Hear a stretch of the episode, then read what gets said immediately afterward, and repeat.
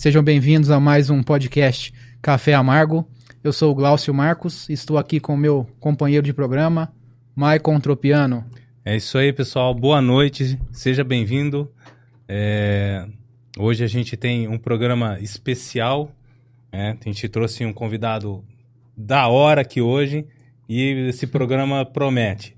Mas, ô, ô Glaucio, você tá muito desanimado, cara. Você começou com um ânimo, bicho. Não sei o que aconteceu e agora não. Não, não é desanimado, não. Se eu tivesse do outro lado, eu ia embora. É, é que a semana foi um pouquinho pesada no trabalho, alguns problemas. É. Consegui resolver. A TI sabe como que é, né? Ah, Tiveram, tivemos alguns problemas, a conseguir resolver, mas ainda assim fica aquele peso, né? no resto da semana. Agora que eu tô me recuperando, que o baque foi forte. Então, beleza, sei, pra, pra gente tirar o suspense. Eu acho que não tem suspense, né? Já tava na, na thumb e-mail do, do, do, link, né? A galera já sabe, apresenta o Sim. nosso convidado. Isso aí. Hoje a gente está recebendo aqui o Rodrigo Leone. É isso aí. Obrigado pelo convite. Fiquei muito honrado de estar aqui com, batendo esse papo com vocês. Nós que agradecemos sua presença. Como eu venho postando nas redes aí, é um dos poucos que resta na cidade de jornalismo investigativo, né? Não, é, é bom pontuar isso. É, é interessante que, que, que, fala que é investigativo, né? Quando você vai ver alguma, alguma matéria que é investigativa, só tem um monte de, de, de, parece de achismo, não tem fonte nenhuma. É. E é o contrário do que, do que você vem fazendo em Ribeirão. Cara, eu, eu procuro não fazer o jornalismo de opinião. Acho que essa, essa foi a destruição da comunicação. Porque o jornalista, ele não, não precisa da opinião de nada. A opinião está do outro lado. Então, é, basta você suprir de informações o público para que ele decida, até porque esse é o princípio da liberdade de expressão. Né? A partir do momento que eu quiser conduzir o meu trabalho para um lado, eu estou doutrinando quem está lendo. Então, eu procuro é, municiar quem está lendo o material que eu estou produzindo, ou assistindo, ou ouvindo, de informações legais, fun fundamentadas né? Que é para não falar, não, pô, o cara tá publicando fake news, o cara tá mentindo aqui, tá mentindo lá. É, então eu, eu trabalho com essa, com essa linha, com documentos oficiais, com depoimentos, que isso é muito importante.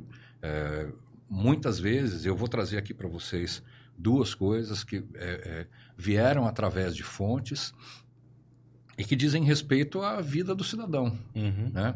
Então seria muito fácil para mim começar o meu discurso é, adjetivando os políticos de Ribeirão Preto, ad, uhum. adjetivando as situações, porque isso já iria automaticamente selecionar meu público. Uhum. Né? Quem pensa igual a mim vai concordar. Quem não pensa vai deixar de ter acesso a esse conteúdo. Então esse é o meu princípio.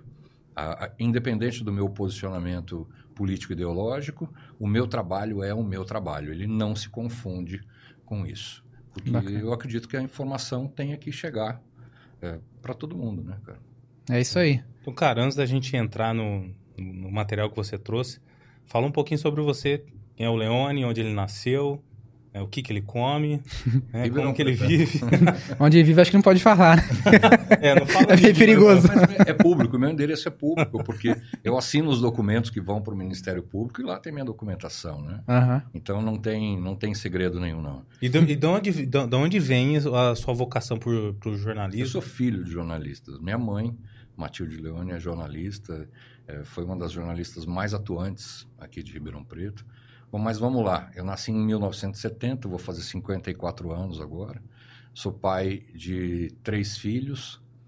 É, sou, não, posso, não sou casado, mas vivo com a Moseara Oranges, que é uma companheira maravilhosa, uma pessoa que me, é, me dá suporte nessa, nessa trilha que eu tenho.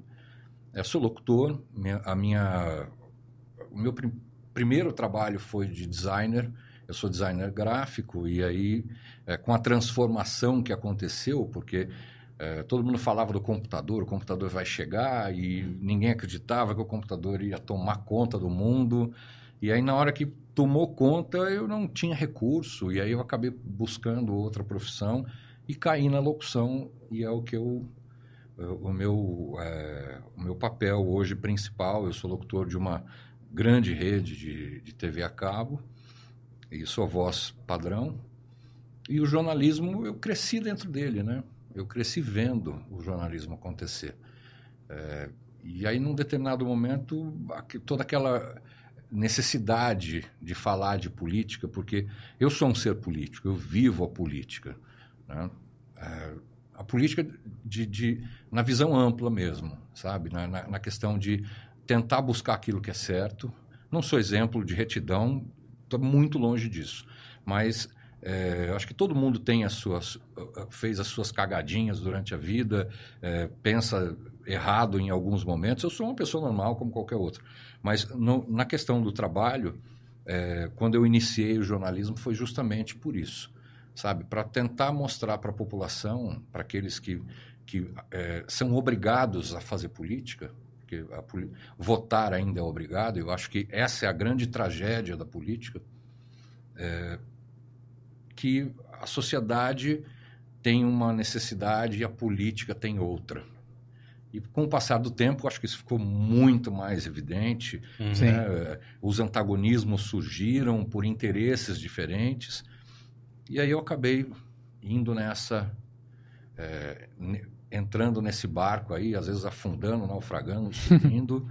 e o jornalismo, para mim, é, é, é, isso daí. Não é jornalismo de policial, de fofoca, de nada. Eu acho que essa é a corrente que o jornalismo deve praticar mesmo. Um, alguma coisa útil para a população para que ela consiga entender como funciona a sociedade que ela vive e que ela sustenta. Né? Sim. Acho que de forma rápida é isso daí. Cara, a... o trabalho que você faz é um, tra... é um trabalho que, que incomoda muitas pessoas.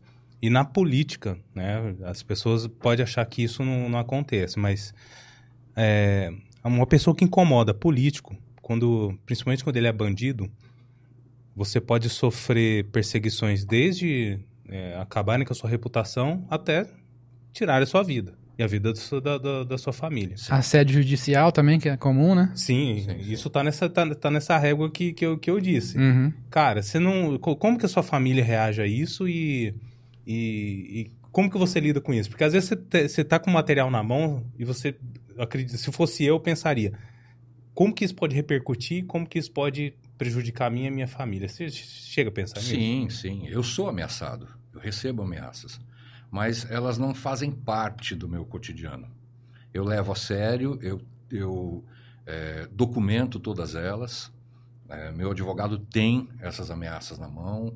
A, a partir do momento em que a gente perceber que isso é uma pode se tornar uma realidade, as medidas cabíveis vão ser tomadas. Então, medidas de segurança. Sim, todo material que eu tenho, eu tenho pessoas que têm cópia integrais desse material. Então, qualquer coisa que me acontecer, esse material se torna público, sabe? Porque o meu trabalho hoje ele é desenvolvido com um princípio muito sólido para mim: respeito. Eu não, não mexo com a vida do político, nem com o político. Né? Eu, eu falo de administração, eu falo de transparência. É o aquele determinado político que aparece nessa história. Então, eu não, não me vejo mexendo com políticos, sabe? Eu vejo, me vejo mexendo a política. Uhum. Então, é, eu tenho essa visão. É, minha família, lógico, teme determinadas situações, e quando eu tenho acesso a alguma coisa que eu percebo que pode ser explosiva, eu tento buscar uma forma de levar isso para a sociedade que não seja acusatória. Uhum. Sabe? É, porque, não para que isso não tenha reflexo sobre mim, porque vai ter de alguma forma. Mas é, até para que aquela situação não desperte ódio, não desperte outras reações. Porque eu tenho consciência da sociedade que a gente vive. E dependendo da forma como eu me comunicar, isso vai ter uma reação. A partir do momento em que eu publico algo, eu já sou alvo. Uhum. Então, isso faz parte, eu acredito que, do, do trabalho jornalístico investigativo. Eu não, também não posso andar de cabeça baixa, me esconder, é, até porque eu tenho um grande protetor que anda comigo, que é Deus. Né? O que eu costumo dizer que um dia todo mundo morre se eu vou morrer pela mão de um homem ou pela mão de Deus, eu não sei qual deles vai ser. E eu não acredito que Ribeirão Preto tenha políticos assassinos, tenha bandidos. Eu ainda não cheguei nesse, nesse entendimento, sabe? É, porque se a gente puxar a história da política ribeirão pretana, você tem uma série de acontecimentos nela que em determinados momentos a, acabam atribuindo a políticos a pecha de bandido, de, de corrupto, e com o passar do tempo isso acaba não se consolidando, né? por é, fatores dispersos às vezes, mas isso não se consolida. Por isso que eu tenho a, o cuidado de não adjetivar, uhum. de não adentrar, a, a, de não ultrapassar uma determinada linha. Não por receio de retaliação, mas por respeito a quem está do outro lado. Porque até o momento em que essa pessoa não é julgada, condenada em trânsito em julgado, ela não é culpada. Então, a minha responsabilidade mora aí. Né? É, na questão do assédio judicial, eu ainda não fui processado, porque eu nunca trouxe nada que não esteja documentado. Aqui hoje vocês vão ver coisas documentadas uhum. E, e que são controversas na administração. Agora, eu tenho que temer mostrar isso. Por quê? Sabe? Uhum. Eu, é, se são documentos públicos, né? Não tem o porquê. Eu tenho que acreditar que a minha cidade, que Ribeirão Preto, elege pessoas que representam a esperança da população e essas pessoas vão é, trabalhar para destruir outras. Eu não acredito nisso. Eu acredito que o que tem acontecendo, vem acontecendo hoje são erros que possam ser corrigidos, é, que determinados atos praticados por políticos possam ser corrigidos. Até porque a gente não consegue, eu acredito que vocês também não concebem, que Ribeirão Preto vai continuar daqui 20 anos ser, sendo a mesma que há 30 anos atrás, porque ela é a mesma de 30 anos atrás. Então, é, é, esse, esse universo, é, eu, eu acho que não, não, não vai me atingir. É, eu sou, é suscetível a receber um processo? É. Você pode processar uma pessoa por qualquer coisa, mas daí você processar e ganhar é outra, outra conversa. história. Né? Mas ameaças de processo você recebe? Sim, sim. É, então, isso, que, isso que eu me referi quando disse assédio judicial. Muitas vezes a pessoa. Vou contar uma, uma história Ameaça, mas não processo uhum. que sabe que vai perder, né? Vou contar uma história para você sem dar nomes, tenho certeza uhum. que a pessoa está assistindo. Tá?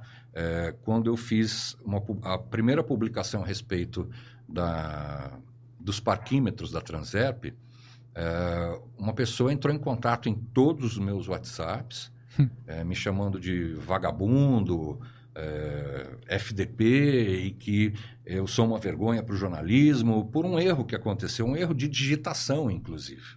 Uhum. Tá? É, em que eu não troquei o nome. Sabe, você está digitando, uhum. aparece o nome de uma pessoa, você digita, você fala, pô, eu tenho que trocar isso daqui. Mas na sua cabeça está a matéria. E aí você publica a matéria com um nome que não deveria estar ali. Mas sem é, determinar essa pessoa nenhum crime. Nada. Simplesmente citando aquele nome. Bastou para a pessoa entrar no, no, WhatsApp, no meu Facebook, mandar print de é, boletim de ocorrência que, te, que, que, fez na, uh, virtual, falando que eu não, não teria a partir dali nenhuma casa, nenhum trabalho, nenhuma família, nenhum amigo. Isso você tem que entender como uma, uma ameaça. Sim, sem dúvida. Né? E eu respondi assim, olha, faz o que você achar que tem que fazer, sabe? Eu não não estou preocupado com você, porque eu não fiz nada contra você, né? Eu acho que é você quem está fazendo contra mim. Né? E a partir daí... Morreu o assunto. o nome da pessoa, não tirei o nome da pessoa eu publiquei uma errata falando que aquele nome estava no lugar errado. Uhum. Porque é, eu acredito que é, que é dessa forma que tem que acontecer. Né? Outras situações também, já recebi telefonema de político. Ah, você é uma pessoa muito boa, gosto muito do seu trabalho, mas sabe como é que é? Antes de eu tomar uma atitude, eu falei, toma a sua atitude, se é isso que você acha que tem que fazer. Aquela ameaça velada. É, sabe? Faça. Eu não, não preciso rever o que eu sou. Porque eu sou o que eu sou. Né? E se você não gosta, é um direito seu me interpelar, não tem problema nenhum. Bora lá. Advogada também tenho, né? E, então, e, e, geralmente esses recursos são utilizados por pessoas que não, não têm capacidade de desenvolver alguma coisa, sabe? Porque se eu faço uma matéria citando Maicon, cara, você pode entrar em contato e falar, ó, eu quero responder. Eu vou publicar na íntegra a tua resposta. Aliás, todas as matérias que estão no SP016, eu enviei e-mail para todas as pessoas citadas, ou para as instituições, falando que a matéria seria publicada que eles têm a qualquer tempo a paridade para a disposição deles, o SP016, para responder. Ninguém respondeu nada.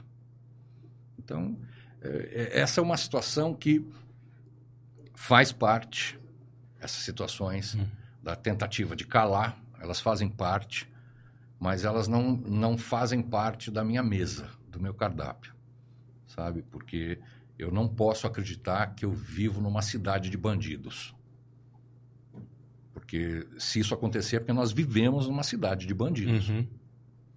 A partir do momento em que eu não puder falar do que acontece na cidade, e sob ameaça de morte, ou ameaça de processo, retaliação. Minha esposa sofreu retaliação dentro do serviço público, tanto que nós temos um processo contra a administração pública citando isso, né, em virtude do meu trabalho. Então, sabe, a gente. Uhum. É, é, eu tenho. Quando eu recebo alguma coisa, eu realmente analiso. Penso nisso? Lógico que eu penso. Eu não sou um irresponsável.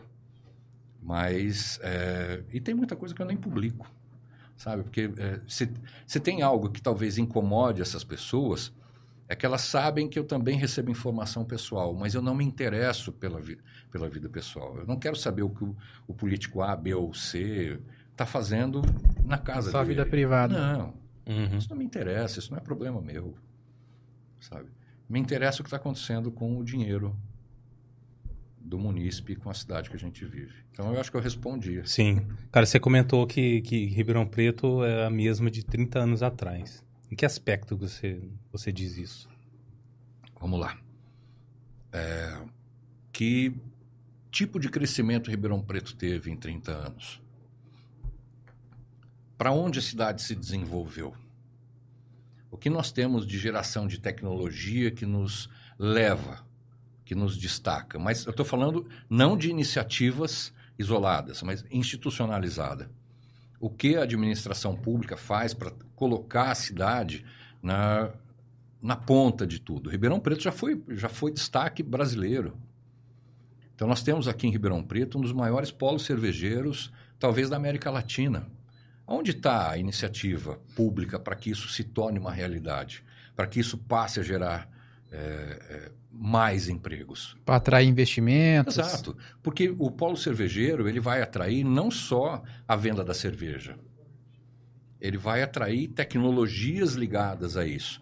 Embalagem, é, logística, estoque, sabe, refrigeração. Então, tudo isso vai girar em torno de uma indústria. É, nós temos a saída de empresas gigantes, como a Dabi, que foi para a Serrana. Cara, por que, que a cidade está vendo isso? Por que, que é, Ribeirão Preto não pode crescer ao invés de andar para trás? Nosso prefeito fala que nós somos uma smart city.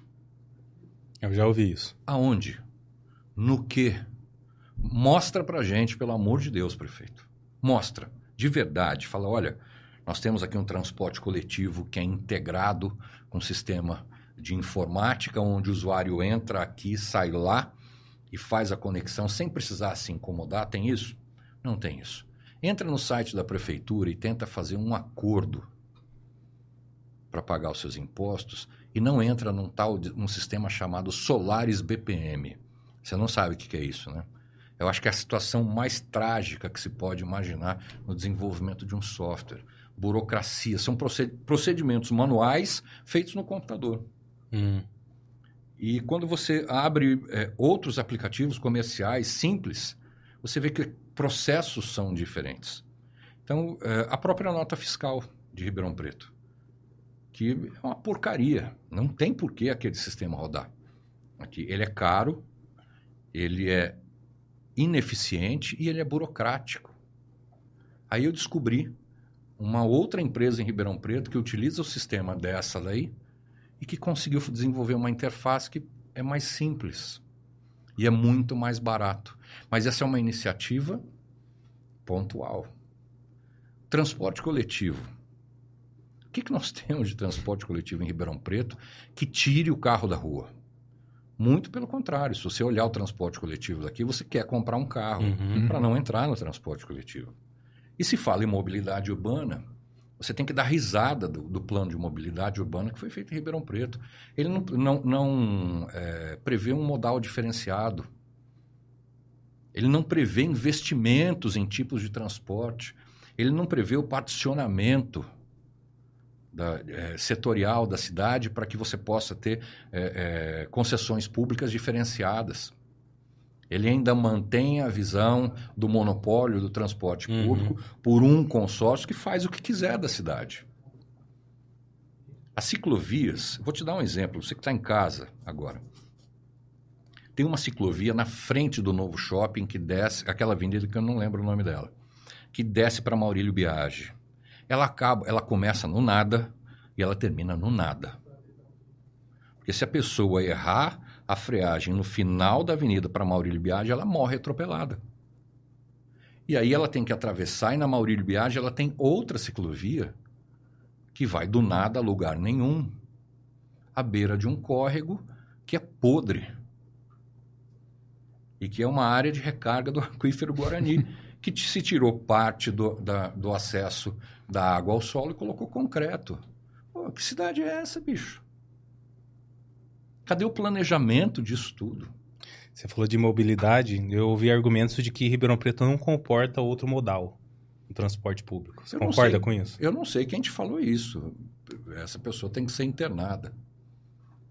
Eu peço, falo para vocês, é, hoje é dia 5.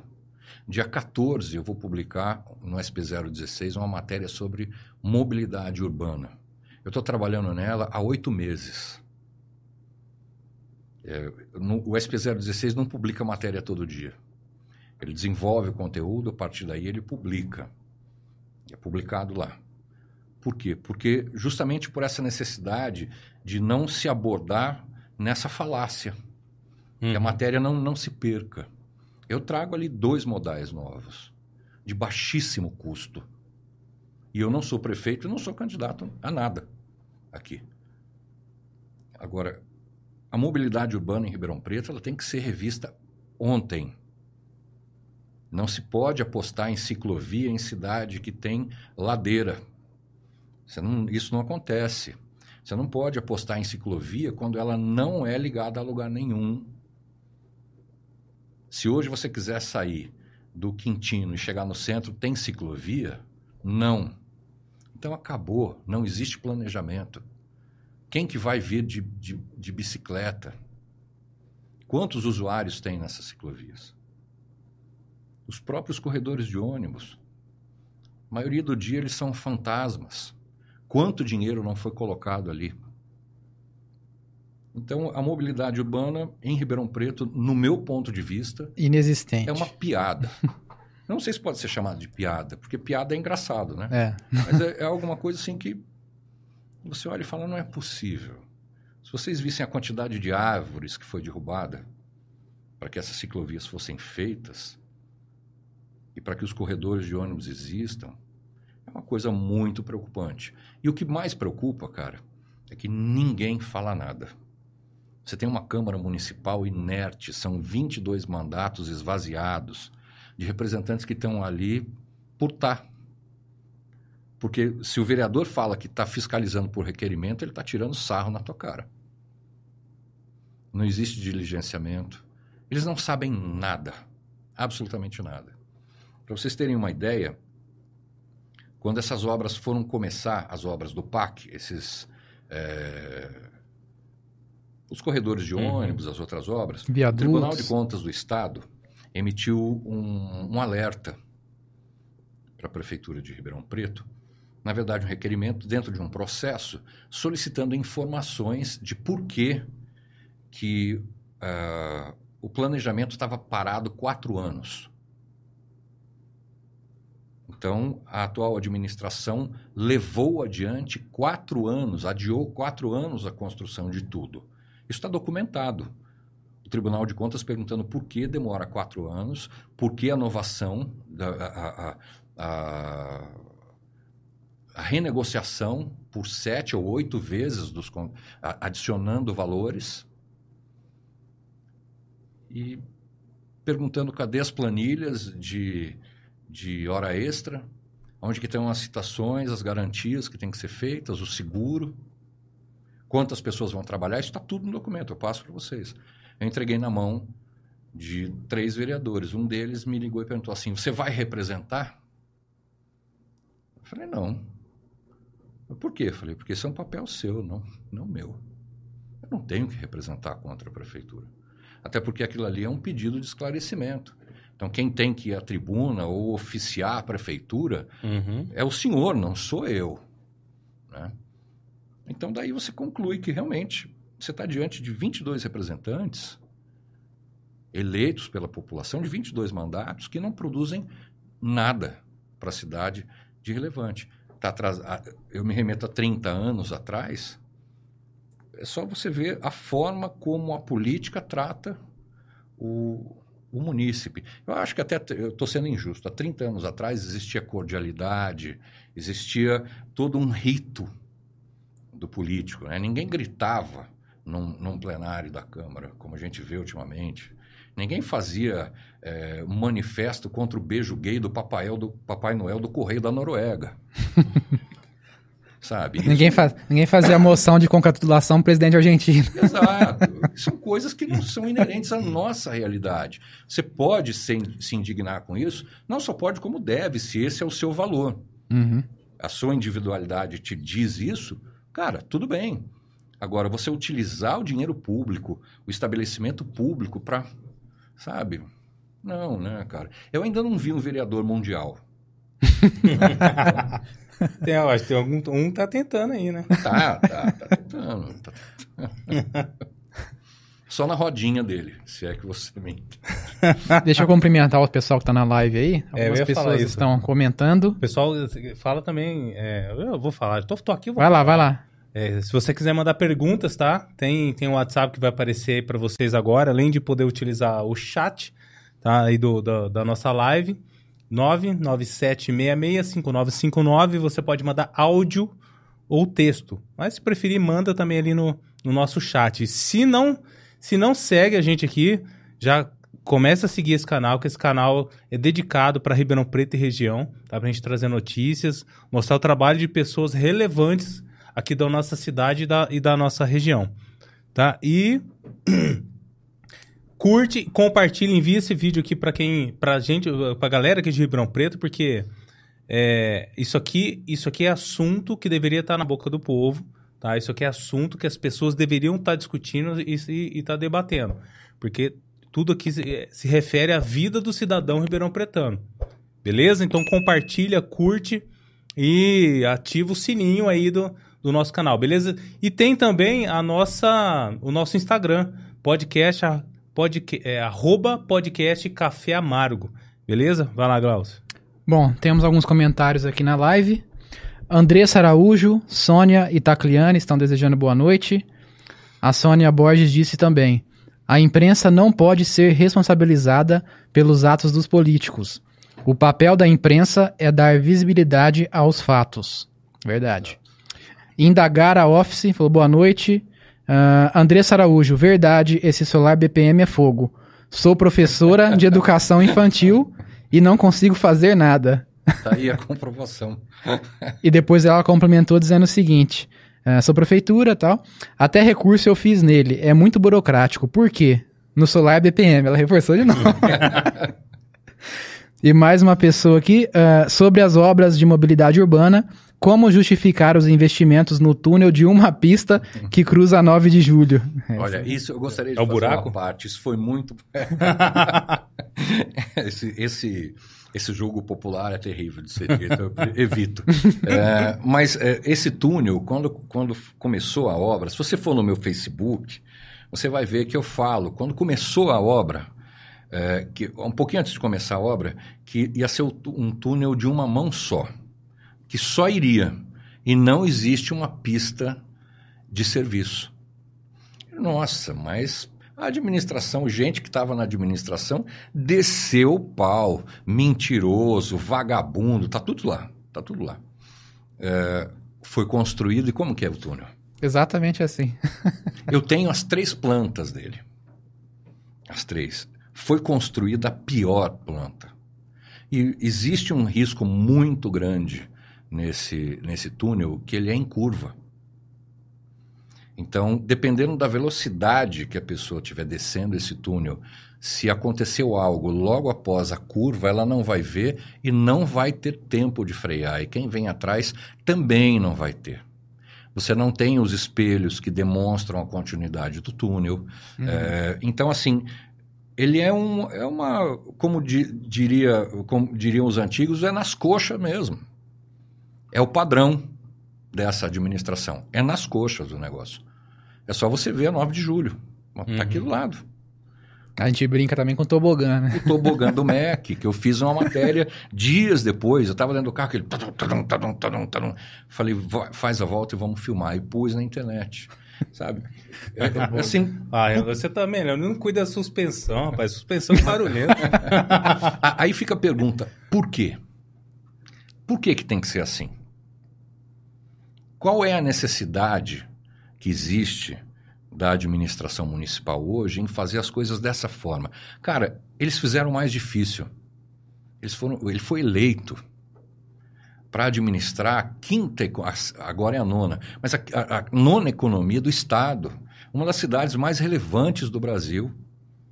Por que não primar pelo melhor? Por que não escolher o melhor? Faça menos, mas faça melhor sabe? É, tinha necessidade de fazer dois viadutos naquela avenida, sabe? É, por que não outras situações?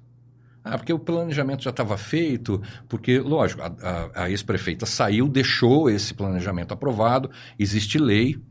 Se quando o prefeito fala que não, não, foi a Darcy Vera quem fez. Existe a lei. Se você entrar, existe um sistema, você que está em casa, SADPEN, Entra no Google, coloca SADPEN com M de Maria no final, você vai acessar um sistema que mostra a consolidação da dívida pública. Lá estão todos os contratos que Ribeirão Preto firmou. Quem fez a solicitação, qual lei foi aprovada, qual contra... quem assinou o contrato, tem o espelho dos contratos, como foi a remessa do dinheiro, está tudo lá. Então, essas obras que estão acontecendo, tem obras que são é, é, é, daquela época. O financiamento é da, daquela época. Uhum. As leis são daquela época. O prefeito trabalhou para renovar esses financiamentos. Mas esses planejamentos, sim. Agora, por que, que Ribeirão Preto tem essa pecha de fazer da pior forma ou fazer errado? Por que, que aqui não é diferente?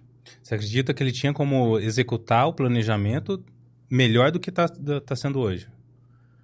Só você. A, a resposta, a, a, pergunta se responde nela mesma. Claro. Claro.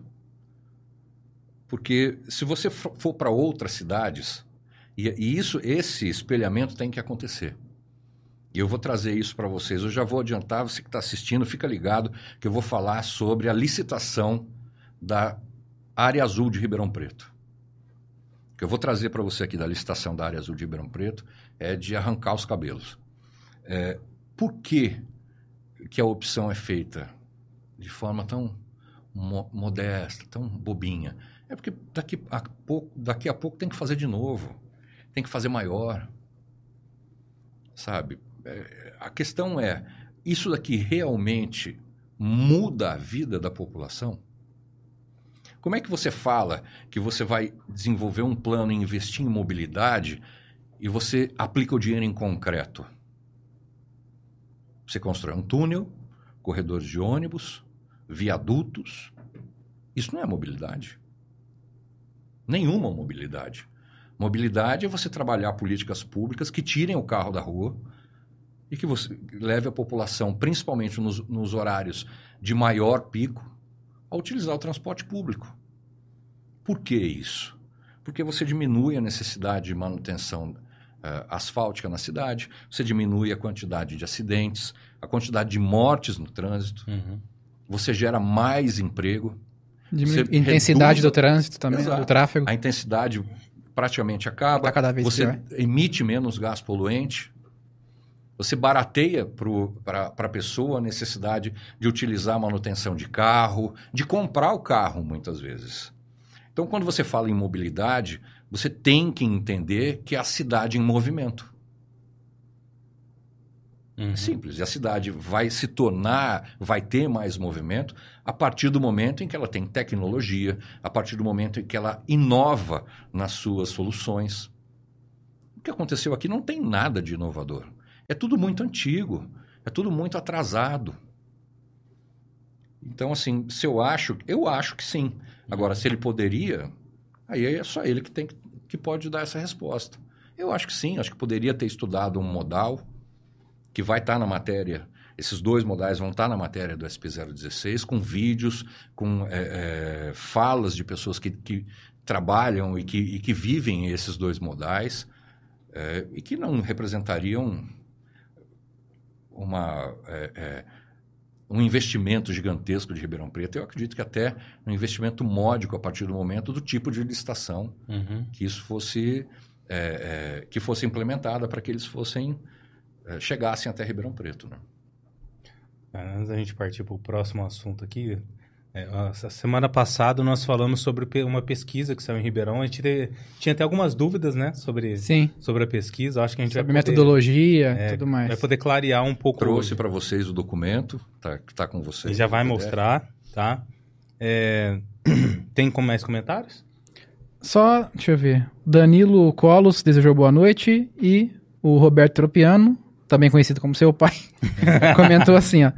No caso do transporte coletivo, teria que haver pelo menos duas empresas, concorrência, não como houve anteriormente, onde havia acordo entre empresas, e quem mandava era a antiga Transerp. Eu só, aí ele falou também, né? Eu só vejo imobilidade urbana. Tem a Sônia. Ah, sim, tem um das, mais um da Sônia aqui, Sônia Borges. Pergunta para o Rodrigo: Que forças políticas atuam na Câmara para eleger um presidente que grita e agride um vereador no seu momento de fala por votar contra os interesses desse presidente? Eu, eu não conheço esse caso aí, de que, relacionado a quem ela está falando. Não, é um, é um antigo se pode citar o nome? né? É o Franco Ferro. Ah, sim. presidente da, da Câmara. Sim, é, é, é, é se não me engano, mais de uma situação isso aconteceu. Eu fiquei sabendo de uma. Que isso aí tem vídeo. Né? Uma situação trágica dessa, dessa Câmara é, foi o fim da Câmara Mirim. Ah, isso é verdade. É, isso foi a, a, partir do momento em que os vereadores é, mirins é, criticaram os, os vereadores, verdade, eles foram retirados de lá. Democracia em Franco Ferro, ó, maravilhoso isso. Né? Não, não pode. E na sessão ficou muito claro isso. vocês podem ir no YouTube buscar isso daí. É, onde ele fala que não, não pode. E outros vereadores também falando que não podem admitir que os vereadores mirins venham até essa casa e façam ataques. Aí é que está. Não, não foram ataques. Foram falas de cidadãos que estão em formação, que estão exercendo a política e que tem, deveriam ter sido ouvidas. O certo ali seria ouvir, independente de quem fosse, do segmento dele, da ideologia que foi feito. E é um rapaz, é, eu não, não vou citar nome também, porque é menor de idade, uhum. é, mas ele pertence a um movimento político. E aí ele fez as críticas dele e talvez isso tenha é, causado e todos os outros foram penalizados junto. Então, assim, não está falando o que a gente quer ouvir, tira daqui. Coloca lá na outra sala de reunião e boa. Então, isso é uma, é uma violência. Dá a sensação de que eles eram usados como, como sei lá, como... Adereças? É, exatamente. Você usou a... Olha, a gente faz alguma coisa por eles, né?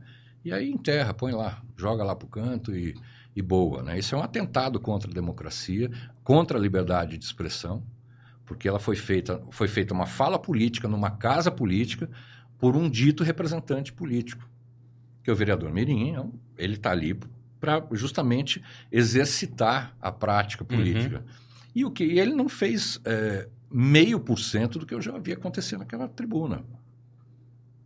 O pinga-fogo, por exemplo, que tem se tornado uma coisa patética realmente patética de, de assistir. Mas o pinga-fogo eles não acabam, né? Isso é. é. Hoje em dia tudo é ataque, né? Isso aí é algo que você mencionou e é verdade, né? Qualquer crítica vira é considerado um ataque. Ataque. ataque. Eu, eu acho que o que a Sônia estava falando é sobre a questão do, do, do Ramon, não foi? Foi do Ramon, é. Não, não foi só o Franco, o, o Igor Oliveira também na situação gritou, tem no vídeo, tem lá na, na sessão, porque eles tinham combinado um voto. É, eu, não, eu, sinceramente não lembro. Se alguém que está assistindo quiser colocar no chat, eu não lembro exatamente qual votação, o porquê. Mas o Ramon decidiu divergir, votar contrário. Né? E aí, para eles, aquilo foi uma afronta. Porque não, mas já tinha combinado.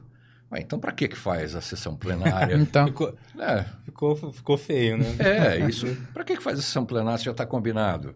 Despacha. Sim. Não é, cara? Já, já que é para violar a lei, viola de uma vez. Despacha e acabou. Ninguém fica sabendo, sabe? Mas foi. É o que todo mundo fala, ah, é tudo combinado, é tudo combinado. Aí de repente o cara vai lá e fala, não, e fala, é, é, combinado. combinado. Aí a Nossa. gente fala isso, estamos atacando os caras. A gente é. tá atacando os caras, né? O entendimento deles é, é tá falando mal de você. Né? É uma pergunta que eu recebi, é, por que, que eu é, fiz três matérias e eu falo de um determinado vereador? Se eu estou atacando esse vereador? É, não, até porque eu não tenho nada contra esse vereador. Absolutamente nada. Agora, eu não tenho culpa se o nome dele aparece durante a investigação. Se alguém fala, olha, foi o fulano. Aí você vai ver e realmente a situação que tá, foi descrita, ela acontece. Então, não é, em hipótese alguma, é um ataque. Aquilo é uma matéria jornalística. E eu estou falando a respeito da, da, matéria dos cargos comissionados na Transerp. Uhum. É, aquilo é, um, é uma. Aliás, deixa, fica para a próxima. é. Cara, Deixa eu não desviar muito. Vamos falar da pesquisa? É, tem mais comentário, a gente lê depois, senão... Quer começar é. por onde avança, nessa né? pesquisa? Porque tem ah, bastante coisa hoje a gente, gente tá falar. falando de vereadores.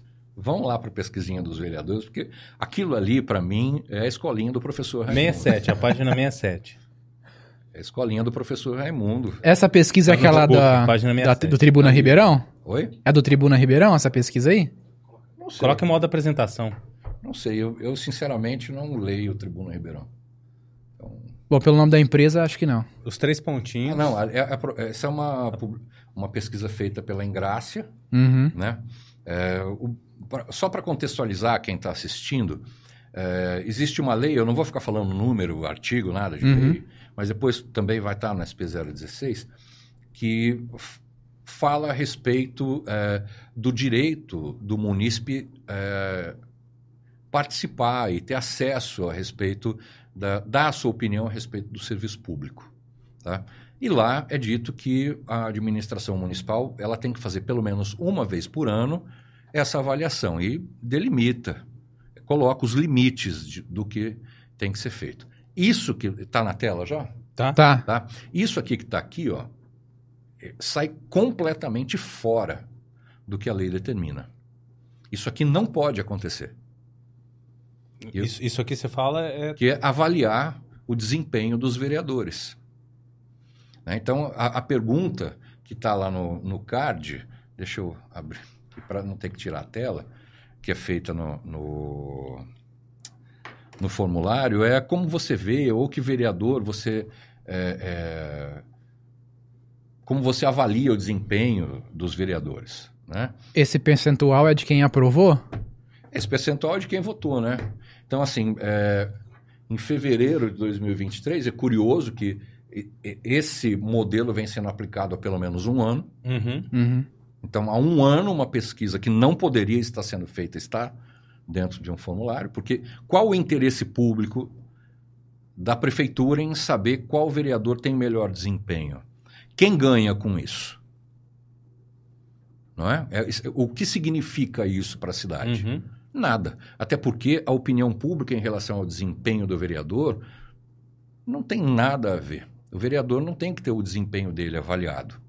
O desempenho do vereador é sentido pelas pessoas a partir do momento em que ele fiscaliza, em que ele legisla. É isso daí. Né? Isso aqui deveria ter sido feito com dinheiro de partido político e não é, dinheiro público. Essa pesquisa, se eu não me engano, custou 58 mil reais. Tá? Eu tenho a nota fiscal aqui. Então, vamos lá. Igor Oliveira, em fevereiro, 22%, e aí chega aqui em outubro, 42,8%. Né? É, o Lincoln Fernandes está em segundo lugar, finaliza com 11,5. Aí você tem o Maurício Gasparini, o Maraca, o Marcos Papa, e aí vai descendo a galera aqui até chegar na Judete Zilli com 0,3%. E daí para baixo não pontuam, né? Reprovam de ano, se fosse um boletim. né? O, o Eliseu, Eliseu, o Eliseu é Rocha, o último, né? é, o Eliseu é o último, 0,3. Mas também com essa média aí reprova, né? o Brando Veiga, o França, o Matheus Moreno, o Vila Branches, Ramon Faustino, o Zerbinato e a Perla que não, não foi testada, né? Foi só dois meses. Isso. Isso, é. é são os dois meses em que ela, que ela, que ela participou. Estava no, né? no, então, lugar, lugar da, Judete. Da, Judete. Da Judete. Então, é, esse daqui é o quadro da vergonha. Para mim, eu chamo isso de quadro da vergonha. Porque você, um prefeito precisar avaliar o desempenho dos vereadores, tem que ter uma justificativa muito forte. E não tem justificativa em lugar nenhum sobre isso? Não, do, do... não. O porquê... Não, aliás, a lei, a lei que institui que a pesquisa seja feita dentro dos moldes em que o, o munícipe avalie os serviços públicos, é, ele dê soluções que ele imagina que sejam possíveis e que ele faça toda essa avaliação a respeito do serviço que ele paga, porque o serviço, o, o SUS não é de graça, não. Ele é pago, ele é pré-pago. Ele é o plano de saúde mais caro do mundo, tá? Porque você não tem a opção de não pagar. Sim. Tá? É, ele tem que avaliar isso, a pesquisa tem que avaliar isso e não e, e aí a lei, voltando, né? A lei obriga que a, as pesquisas tenham o seu total teor divulgado na internet, no site oficial. Uhum. Você já viu algum? Nenhum. Não. Nenhum. Maravilha. E essa gestão gosta de pesquisa, hein? Eu vi lá no site. Olha. Tem bastante pesquisa. eu vou te falar uma coisa. Eu, vou passar as notas fiscais para vocês depois. Tem pesquisa de pré-campanha, de pré-campanha, de, uh, por exemplo, a campanha da dengue. Uhum. Tem duas pesquisas, se eu não me engano, de pré-campanha, uma pesquisa durante a campanha e uma pesquisa de pós-campanha. Rapaz. Mosquito louco esse, né? Ele concorre a alguma coisa. Eu tô tentando entender, é, caramba. Porque você vai pré-testar uma campanha. O pré-teste de uma campanha é para saber se aquela campanha vai surtir efeito. Uhum. Uhum. Né? Durante a campanha é para saber se a campanha está sendo assimilada. E pós-campanha é para saber que efeitos essa campanha teve. Só que eu não sei se é isso, porque a prefeitura não cede os documentos. Ela não apresenta esses relatórios. Isso daqui veio através de uma fonte que falou: toma, é demais já. E entregou. Caramba. E isso está na mão do Ministério Público. E o Ministério Público deve requisitar informações a respeito disso. Uhum. Porque é, é, muito grave. Na, na, na é, na concepção do texto da lei, eu só posso concluir, chegar a uma conclusão de que isso daqui é um desvio de finalidade. Salvo o melhor juízo, né, que é, se a justiça entender que não é, não é. Uhum. Mas na minha visão de profissional e de, e de munícipe, isso daqui é um desvio de finalidade. E tá aí a galera, os reprovados, a galera que reprovou de ano, vamos, ó, vamos ter que suar para para passar para o ano que vem. Né? A recuperação é em, é em outubro, né? A prova de recuperação. É. Vamos ver se passa. Tem, tem, tem, mais slides relacionados à pesquisa? Tem, tem mais slides. Eu acho que esse, esses são os, os piores, né? Uh, não, são, são os formulários mesmo. Tá lá no final, vai descendo. Aí, volta, volta mais um. Vo, aí. Aí o primeiro. Aí, aí esse daí. Esse é o questionário que foi utilizado para avaliar, em, vamos colocar entre aspas, o serviço público, tá? Porque a primeira pergunta, tá, tá lá, os dados né, da, da pessoa, o entrevistador. A primeira é faixa etária. A segunda, em sua opinião, Ribeirão Preto está indo no rumo certo ou no rumo errado? Em que sentido? Porque você resumir o rumo certo sem especificar isso um engodo. Não é? Pergunta é. mal formulada. É. é. eu quero ir, eu quero ir para Cuba. É, o que não quero ir para Nova York. Exato. Qual que é o rumo certo? É. o que está no rumo, qual rumo está sendo avaliado? Rapaz, vamos fazer um corte com isso aqui que eu fiz, que eu falei agora. Quer apostar quanto? Mas beleza. Aí você, já... fala, que é, você fala que é deepfake. Eu vou, já vou deixar é. registrado, é. vamos fazer corte com isso, mas beleza. Mas maravilha. E a câmera tava em você, viu? Então, Filmei assim, é, close. Tá, tá, no rumo certo do quê? Da saúde, da educação, da mobilidade. Subjetivo, né? né? Dê a sua opinião a respeito do que está acontecendo. A terceira pergunta vem o, o, tapa na cara da sociedade, que é como você avalia a administração do prefeito Duarte Nogueira. Isso é absurdo, porque aqui deveria ser avaliação dos serviços prestados pela administração municipal. Uhum. Essa, essa pesquisa ela não pode avaliar o prefeito Duarte Nogueira. Essa é uma pesquisa que tem, deve ter como finalidade a avaliação do serviço público. E aí a gente vai. E aí é, é, é, muito curioso, né? Ótima, boa, regular, ruim, péssima ou não sabe. Aí vem a outra pergunta, que eu acho que é o soco no estômago. Você aprova ou desaprova a administração do prefeito Duarte Nogueira? Mais uma vez, a avaliação é do prefeito Duarte Nogueira. E aí vem mais uma. Qual a nota de 0 a 10 você dá à administração do prefeito Duarte Nogueira? Depois, qual a principal realização do prefeito Duarte Nogueira? Aí eu quero fazer uma pergunta. Prefeito, o senhor custeou com o seu dinheiro? Saiu do seu bolso as realizações ou saiu do bolso do cidadão? Foi do cidadão. Né? Então, quem fez, quem realizou aqui foi a administração municipal. Não foi o prefeito Duarte Nogueira. Né? Uhum. E repetitivas as perguntas, hein? A 3, a 4 e a 5 poderia ser uma só. Exato. E aí, qual o principal problema da cidade de Ribeirão Preto? Por que, que não é o, qual o principal problema da administração do prefeito Duarte Nogueira? É, é, você entende? Você entende aonde está a, a, a, a, a incompreensão do que é feito? A revolta? Porque é revoltante. Enquanto é possivelmente responder positivo, é do prefeito. Quando não é possível, é da cidade. Tá? Qual o principal problema da cidade de Ribeirão Preto? Eu responderia: o transporte coletivo, a, o buraco na rua, o lixo que a gente vê em muitos lugares espalhados, porque quando se você anda aqui no centro da cidade, bairro bonitinho, maravilha, está tudo recolhido.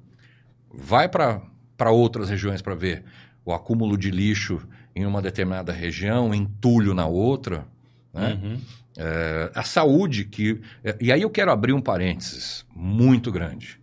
É, eu presencio algumas, alguns testemunhos, eu recebo algumas é, mensagens de munícipes putíssimos com o serviço de saúde. E muitas vezes atingindo o servidor público. O servidor público da saúde ele se desdobra em 500 para fazer a saúde da cidade acontecer. Quando ele não consegue, é porque não existe condições dele fazer. É porque a administração não permite que ele faça. Vou exemplificar.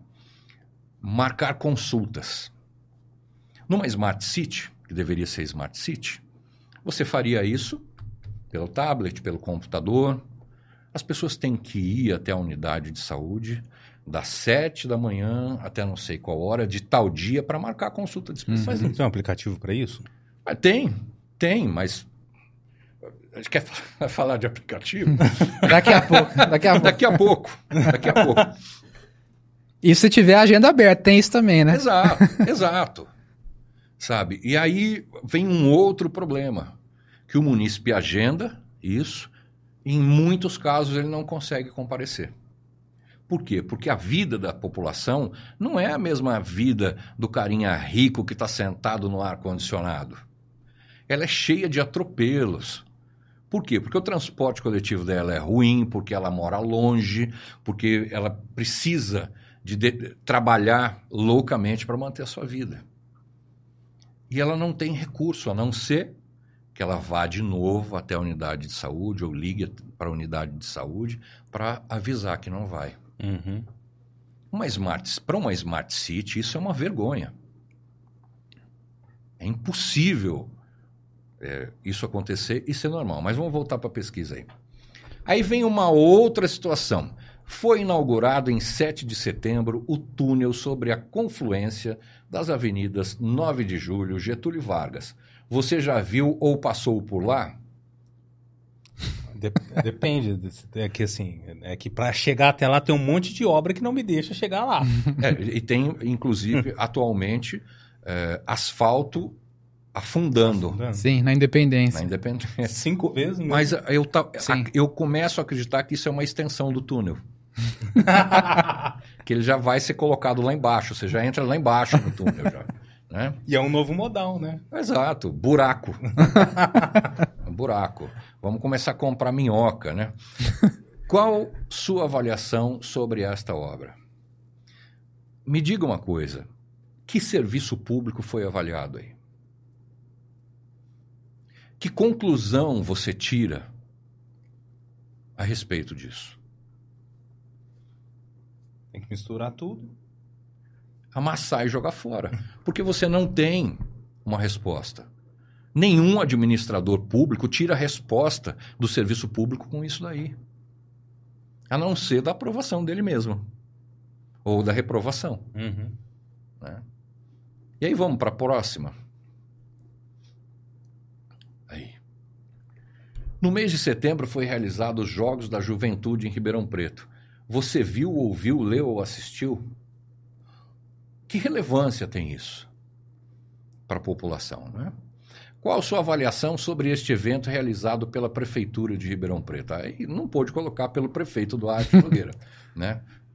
É, qual desses vereadores, na sua opinião, fez o melhor trabalho? Ah, daí é aquele primeiro e aí cartão. Vai pro cartão. Hum. Né?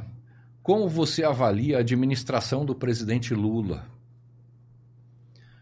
Você aprova ou desaprova a administração do presidente Lula? Você como você avalia a administração do governador Tarcísio de Freitas? Você aprova ou desaprova a administração do governador Tarcísio de Freitas? Você se considera branco, negro, pardo, indígena, amarelo, oriental? Não sabe? Eu já me sinto excluído. Por quê? Porque não tem aqui. Não, não tem moreno verão. Como que eu responderia isso? Estamos falando de coisa séria, Marco. Ah, mas claro, mas, mas, é, mas Deus, é, é, é, eu, eu, entendo a colocação dele. Tinha que ter isso outros. aqui é inconcebível. Não, cara, porque. O, o, o que existe de utilidade pública para o município saber se alguém aprova ou não o Lula, aprova então, ou não o Tarcísio? Tem relevância nenhuma. É, pois é. Isso daqui não, não, não interfere em nada no serviço público, não orienta nada no serviço público. E qual a sua religião? Eu não sei se tem mais uma, tem? Tem, tem mais uma baixo. página. Para 77, aí. Qual a sua ocupação, população economicamente ativa, e já são uhum. para é, para delinear o escopo da, de quem está respondendo, né? uhum. né? Uhum. É, classificar, para classificar ele, né? E lá para cima tem as avaliações, os resultados. Eu não sei como que alguém tira resultado desse tipo de... Aí, aprovação. Duarte Nogueira, Tarcísio é, Lula. É, Duarte Nogueira. Aqui é, é. Junho de 2023. 48% Duarte. Em julho, 85. Agosto, 87. Setembro, 87. É um e outubro, 87. Né? Eu queria saber qual a relevância disso para o serviço público. Por que, que dinheiro público pagou essa pesquisa? Porque a nota fiscal está emitida pela Engrácia dentro do contrato da licitação de uma agência chamada Versão BR. Então, eu acho que é desnecessário ver os outros tópicos, porque a gente Sim. acaba. É, é, se você quiser ver, SP016 está lá, a matéria e o, o, formulário. Você pode, inclusive, fazer o download desse formulário. Quando a gente para para imaginar que Ribeirão Preto está assim, é, não, nos permite ser diferente. A gente te, eu tenho que tornar isso público. Porque essa pode ser a causa do porquê a cidade não funciona. Que é a visão do gestor em relação à necessidade que a população tem. E o que mais assusta é uma Câmara Municipal calada diante disso. Até porque dá para entender agora por quê. Ela é calada. Porque a prefeitura está avaliando, porque a prefeitura está norteando. Mais uma vez, quanto foi gasto nessa, nessa pesquisa? Se não me engano, foi 58 mil. 54, 50. As pesquisas. É, eu tenho as pesquisas aqui desde 2021 a, a, as pesquisas nas notas fiscais. 3 milhões 300 e alguma coisa foi gasto. No total. No total. É, então vai variar de 48 a 64 mil reais. Eu, sinceramente, nesse caso específico, eu não sei te falar. Uhum. Tá? Mas eu posso mandar para vocês, vocês podem publicar depois. É, isso é o que. É, aí a gente vai começando a entender o porquê que Ribeirão Preto não anda, por que Ribeirão Preto não cresce, não se desenvolve, por que quem quer crescer tem que ir embora daqui.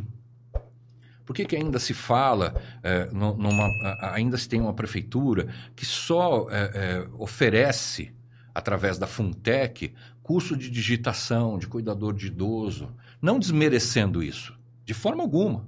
Tem que ter. Mas por que não tem mais?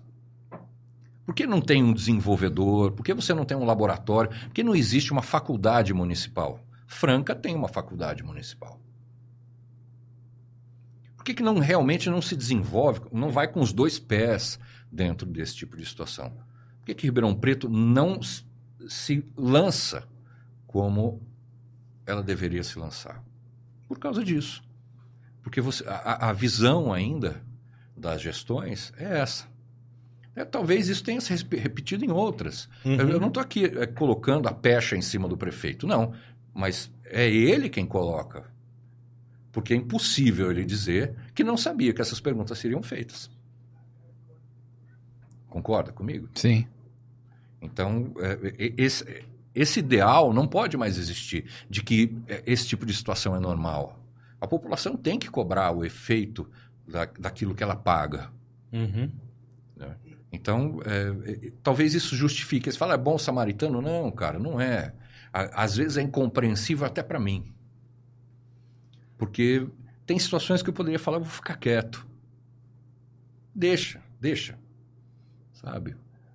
Mas, putz, aí você fala. Você vê quem precisa do serviço público. Eu utilizo o serviço público. Em algumas situações. Eu também, por isso que eu fui dar a agenda aberta, que eu sei bem como é isso. Cara, eu tenho assim que agradecer ao serviço público por muito daquilo que ele faz por mim mesmo que eu pague, sabe? Porque todo, você comprou uma Coca-Cola, você está pagando imposto. Uhum. Inclusive para o município. Que isso depois vai retornar. É, até quem não paga. É, eu, esses dias entrei numa discussão num fórum onde eles falam que o morador em situação de rua não paga imposto. Lê do engano. Ele come marmita, ele compra água, ele uhum. compra refrigerante. Todos pagam. Eles mesmo pagam que seja. Também. Nem se for indiretamente, está pagando. Exato, eles pagam imposto também. Então, é, essa visão, é, é, essa forma como eu trago a informação, eu, eu, eu, muitas vezes eu já pensei em desistir. Sabe? Porque soa dessa forma, ataque. E não é ataque. Está muito longe de ser ataque. Em algum momento na minha fala eu adjetivei um político? Não. Não. Então não é ataque. Sabe? E aí eu faço a pergunta para eles: por que, que não é diferente?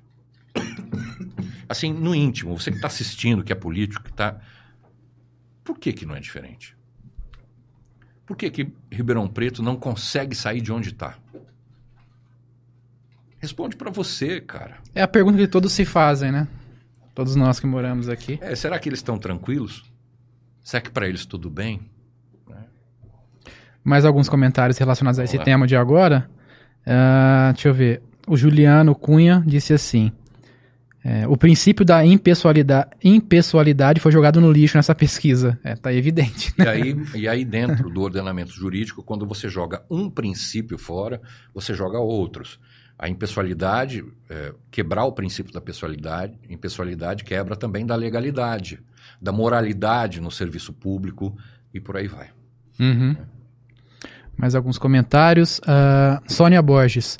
Sobre essa pesquisa de desempenho, se foi usado recursos indevidamente, qual seria os encaminhamentos para que esses recursos voltem aos cofres da prefeitura? O Juliano respondeu embaixo: a ação popular está na Constituição. Pode ser um instrumento a ser utilizado. Quer comentar alguma coisa sobre isso? Aí o caminho correto. Gente, isso aqui é água, viu? Sim. é água, até porque eu já abri mão de bebida alcoólica tem um tempo. É... Isso eu acredito que o Ministério Público deva questionar a prefeitura a, a respeito do porquê e a partir daí acolher ou não as respostas e, e dar o um encaminhamento. Eu acho que uma ação civil pública ela pode acontecer a partir do momento em que é, alguém queira fazer, ou os próprios partidos, né? Uhum. Isso pode levar. Porque o contrato da verba de publicidade, se eu não me engano, ele é com verba federal. Então, isso acaba sendo a competência de processo de, se eu não me engano, é o um encaminhamento ao Ministério Público Federal. Tem que ver qual que é a, a, a dotação orçamentária, de onde vem esse recurso, né? É, mas prime a primeira instância seria o Ministério Público do Estado de São Paulo é, iniciar a tratativa disso. Né? Sim. Uh, e também a Sônia Borges disse assim: deveria ser sério, mas as perguntas mostram falta de respeito e mais parece zombar da inteligência do cidadão e da cidadã.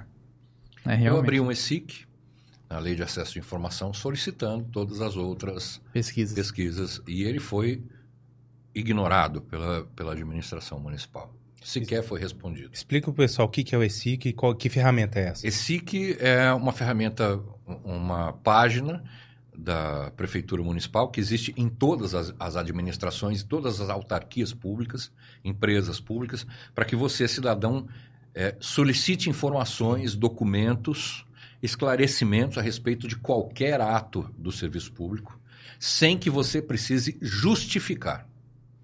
A lei diz que não vai ser solicitado do usuário a justificativa, basta o pedido. Então você entra lá, você quer saber essa pesquisa, entra no ESIC, Prefeitura de Ribeirão Preto, abre o site, transparência, vai estar lá escrito ESIC, você cria o seu cadastro, é, faz uh, o direcionamento, tem, tem lá as, uh, as abas para você preencher e solicita acesso aos, aos relatórios de pesquisa contratados pela Prefeitura Municipal de Ribeirão Preto no ano 2023. Acabou. Sabe? Tem quanto tempo para responder? São 20 dias. Mas a Prefeitura ignorou totalmente. Venceu o prazo no dia 3, hoje é dia 5 e não há resposta nenhuma. E já encaminhado ao Ministério Público. Uhum. E para quem não sabe, muito do seu trabalho é pautado nisso, né? Eu, até nas outras matérias que você fez, principalmente relacionada ao aplicativo, área azul, sempre assim. Oficiais com respostas oficiais, com re respostas dos representantes, porque não dá para ser diferente. Não, não tem como ser diferente. Até para se resguardar, né? Para não ficar aquela. Porque são os representantes falando do serviço, uhum. não sou eu. Eu vou simplesmente é, concatenar, ligar fatos e, e, acontecimentos, ações e inações, porque a responsabilização do, do do ente público, daquele que está dentro do serviço público, seja ele concursado, nomeado ou eleito, ele é responsabilizado pela ação ou pela inércia. Então, se ele não fez o que ele deveria ter feito, ele é responsabilizado. Se ele fez diferente do que deveria ter sido feito, ele é responsabilizado. Tá? Então, o cidadão pode, a qualquer momento, sem ter que justificar, solicitar informações. Tem informações que não são dadas? Sim, informações é, definidas como sigilosas. Tá? Mas aqui no caso da administração municipal, eu acredito que não deva ter nenhuma classificação dessa, até porque ela não desenvolve tecnologia, não há concorrência, é, não tem duas administrações municipais, uma concorrendo com a outra, então isso não, não, não faz parte. É, e também não vai receber acesso a documentos pessoais de ninguém. Aí já tem uma outra lei, que é a Lei Geral de Proteção de Dados, uhum. que é, determina o tratamento da informação pessoal e não a negativa da entrega do documento. Tá? Então, se no documento solicitado, se ele não for confidencial é, e contiver alguma informação sensível que afete a rotina da, da pessoa que está ali inserida ou que exponha a, a, situações que não devam ser expostas ao público, essas informações vão ser tratadas. De que forma? Elas vão ter, receber uma tarja preta em cima e a administração tem que te ceder o documento. Certo. Aproveitando que estamos falando disso, né, sobre, sobre o ESIC, sobre pedir documentos lá pelo, pela plataforma, é, você queria, você poderia fazer uma, uma retrospectiva sobre essa questão da área azul digital para a gente chegar no assunto de hoje? Que a gente já falou algumas vezes aqui, né, sobre aquela matéria que você fez na SP 016 com relação a esse novo sistema, aí ele está deficitário, né, na, na ocasião que nós lemos a matéria, e tudo mais. Você queria fazer uma retrospectiva para quem não acompanhou? É, esse é um, um, um, ponto que eu acredito que é, a administração tem como reverter. Uhum. Ela, tem, ela tem como corrigir. Eu acho que não, não é necessário é, é, ação para punir ninguém. Mas isso precisa ser corrigido. Por quê? É, a licitação que foi feita, ela é feita para contratar para locação de equipamentos que vão ser utilizados na, na implementação da, da área azul digital. Que são os parquímetros? São parquímetros, o sistema, o veículo que faz a, a, a, a fiscalização, uh, sistemas de, de interposição de informação entre o prestador de serviço e a administração municipal, existe todo um, um aprofundamento ali. Os, os, próprios aplicativos, o gateway que faz a. Para quem não sabe, gateway é uma ferramenta digital que permite o pagamento através da internet. Então, é, isso tudo está estabelecido em contrato. Né? Então, você não pode alugar o equipamento sem ter formas de operacionalizar isso, porque senão ele vai ficar encaixotado. Né? Uhum. É, só que um, uma pesquisa muito rápida, muito rápida mesmo, a gente vê que outras administrações, milhares de outras, optaram por uma forma diferente de contratação. E aí a gente faz um pausa na forma diferente, eu vou justificar por quê. É, hoje, Ribeirão Preto tem um contrato com uma empresa chamada Zona Azul Serviços Limitada, é, em que ela fornece esses equipamentos e recebe por esse fornecimento. Tá? Então, o município vende, a, a, o município não, essa empresa comercializa espaços e o município remunera, ou deveria remunerar, essa empresa. Então, o que está estabelecido em contrato? Que o município vai arrecadar e vai é, comparar o relatório emitido pela empresa com o monitoramento que ele faz, e a partir daí a empresa emite uma nota fiscal, o município tem cinco dias. Se tiver tudo ok, a Transep vai lá e. Transep não, desculpa, RPMob. Eles fazem, quando eu escrevo Transep, vem, olha, é, é, desde tal mês é RPMob. Tudo bem, eu chamo de Transep porque vai ser eternamente Transep. é, a Transerp paga em cinco dias. Como acontece? Eu abri um, um, um ESIC justamente para questionar como que isso estava sendo feito. E de dentro da própria Transerp veio a resposta de que a empresa faz o levantamento e envia o dinheiro para a Transerp. Ou seja, é o contrário. Pelo menos é o que o funcionário da Transerp me disse. E aí eu solicitei outros documentos que também vão entrar na matéria que vai ser publicada não é um ataque, é simplesmente uma matéria, é, mostrando como isso acontece. Então existe uma inversão. O contrato diz uma coisa e a prática, pelo que foi narrado pelo funcionário, é outra. Né? E isso se agrava a partir do momento em que você tem é, vagas é, em Ribeirão Preto que não conseguem suprir a necessidade de arrecadação para pagar o sistema. Hoje, a Transep tira do bolso dinheiro para pagar. Do bolso, não, né? Você que está pagando multa. Do nosso bolso. Eu vou te falar para onde vai o dinheiro das suas multas. Olha o corte aí, Maicon. o dinheiro das multas que você está pagando agora está indo para custear essas despesas. Só pode ser a conclusão, porque quando você vê o balancete da da Transerp ela fechou o ano com 109 mil reais de buraco. E a área azul tem um prejuízo hoje no limite do contrato, aproximadamente 630 mil reais. E essa informação eu confirmei com um técnico de contabilidade e com um economista, que é o Fabiano Correia. Que, aliás, uma excelente sugestão para vocês trazerem aqui. Sabe? A operação dá prejuízo. 607 mil reais. Por quê? Porque a cidade está locando equipamento. Ela está alugando equipamento e ela tem que remunerar uma empresa. E aí vamos voltar naquela pausa que eu fiz. Milhares de outras cidades também têm o estacionamento rotativo, inclusive com a mesma empresa que presta serviço aqui em Ribeirão Preto, só que num outro modelo de licitação. É um modelo chamado é, concessão onerosa. O que, que é isso?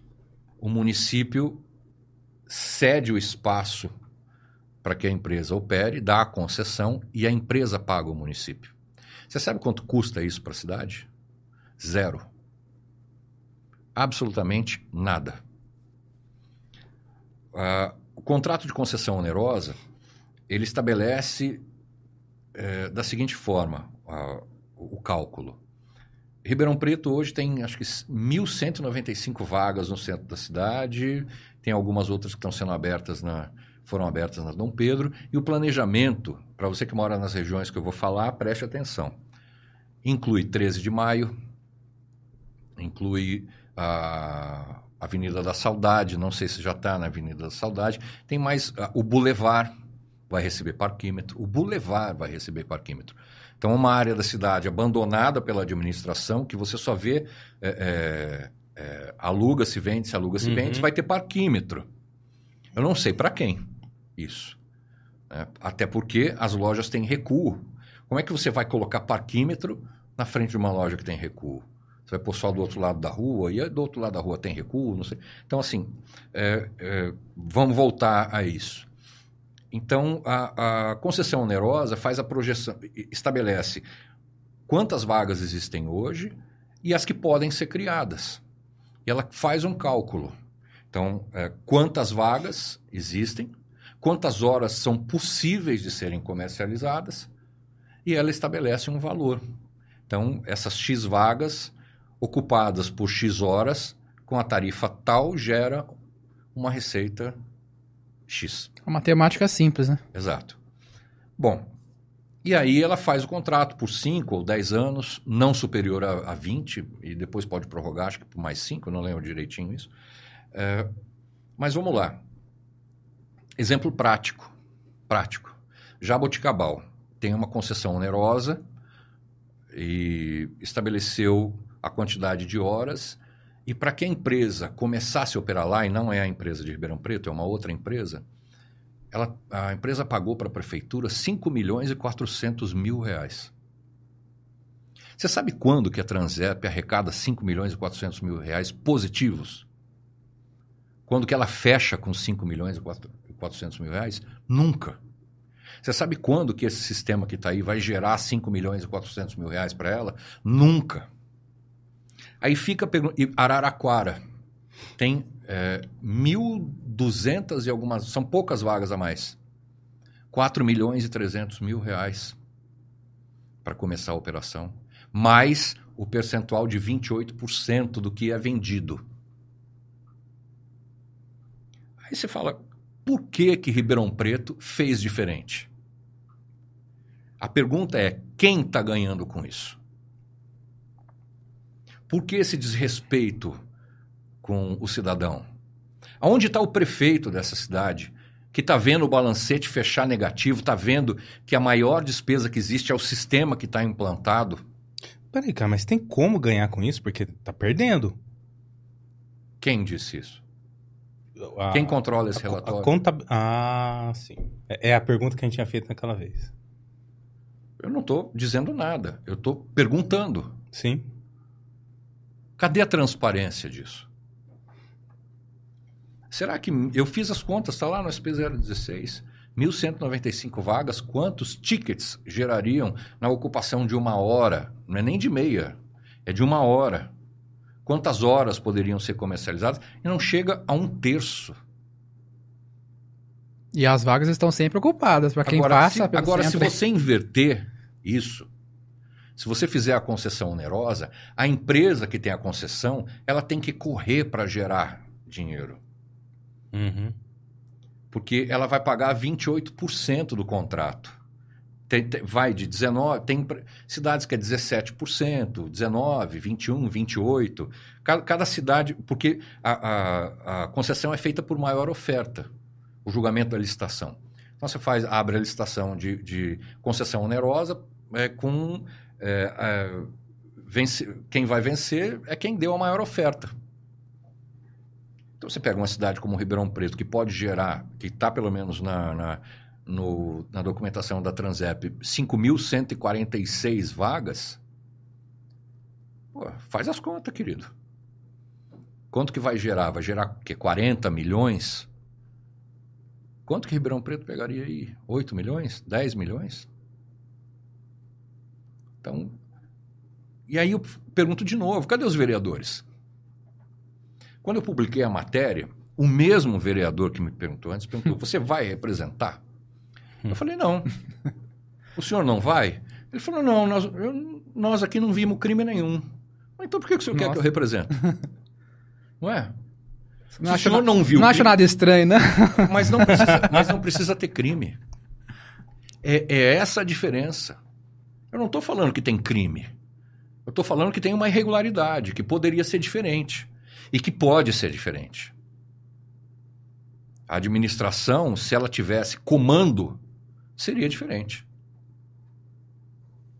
Se nós tivéssemos realmente alguém pensando, direcionando a cidade, essa pessoa diria: vem cá, meu, que história é essa aqui? Porque a Transep fecha negativo. Uhum. Por causa do sistema, querido. Pega o balancete de quando não tinha, fechava é. positivo. Coisa a venda do talãozinho funcionava funcionava, dava, pagava as contas. Agora não paga. Um contrato de 18 meses, se eu não me engano, não vai pagar as contas. A não ser que magicamente começa a pipocar gente ocupando essas vagas, né? Brota do chão o carro na vaga e aí começa a gerar dinheiro. Ao invés de gerar 124 mil, passe a gerar 400, 500 mil. Aí, aí a gente começa a falar de uma outra história. Mas do jeito que está, com, com a, implementação da Dom Pedro, do Ipiranga, não conseguir subir a arrecadação, você tem duas situações aí. A recusa total da população, uhum. um planejamento mal feito, sem estudo nenhum. Porque ter um documento escrito não quer dizer que tem estudo. Tem cidades que fazem, inclusive, o levantamento socioeconômico daquilo. Eles mostram projeção de vaga, quanto que pode crescer, quanto que pode arrecadar, a, a, a verticalização da receita, a distribuição. Ribeirão Preto não fez nada disso.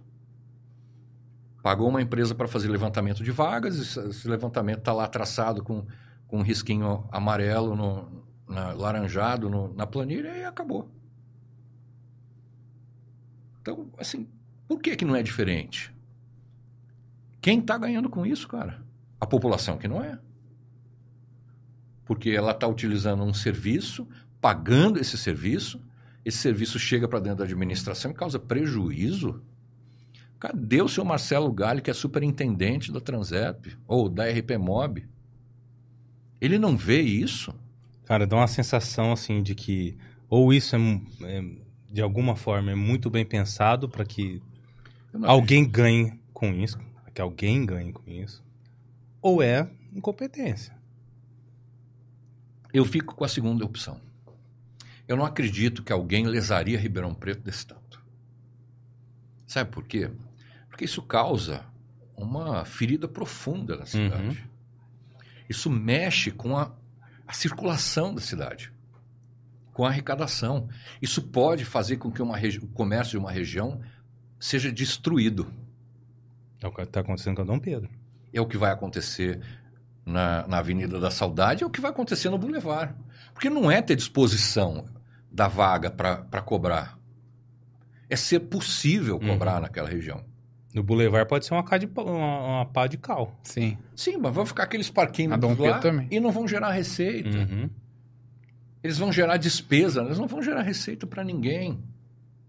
Aonde está esse planejamento? O, o, o, que, que é RP Mob, a Transep? Porque não existe, eu não vi no, lá na, na, na, no hall de documentos da licitação nada disso. Em outros lugares eu vi. Vão, esses documentos vão estar na, na matéria também, para mostrar. Eu, então, eu não acredito que seja alguém lesando, porque teria que ser muita gente lesando. Hum. Não seria uma. Eu acredito sim que foi feito da forma errada. E que talvez para não voltar atrás, o ego impeça. É. Será que não querem dar o braço a torcer, né? Que o sistema Exato. moderno Erramos. funcionou. Cara, mas é normal errar. É normal errar. Então, não teria problema nenhum ter cargo, distribuir cargo. Não, não tem problema. Desde que isso não seja para alimentar ninguém, isso não represente prejuízo para o município. Uhum. É simples. Porque essa matemática, a partir do momento que, que, que a, a, a, empresa se torna uma empresa SA, como é a Transerp, ela tem obrigações gigantescas de balancete, ela tem que demonstrar a viabilidade dela. A Transerp não é viável para o município hoje.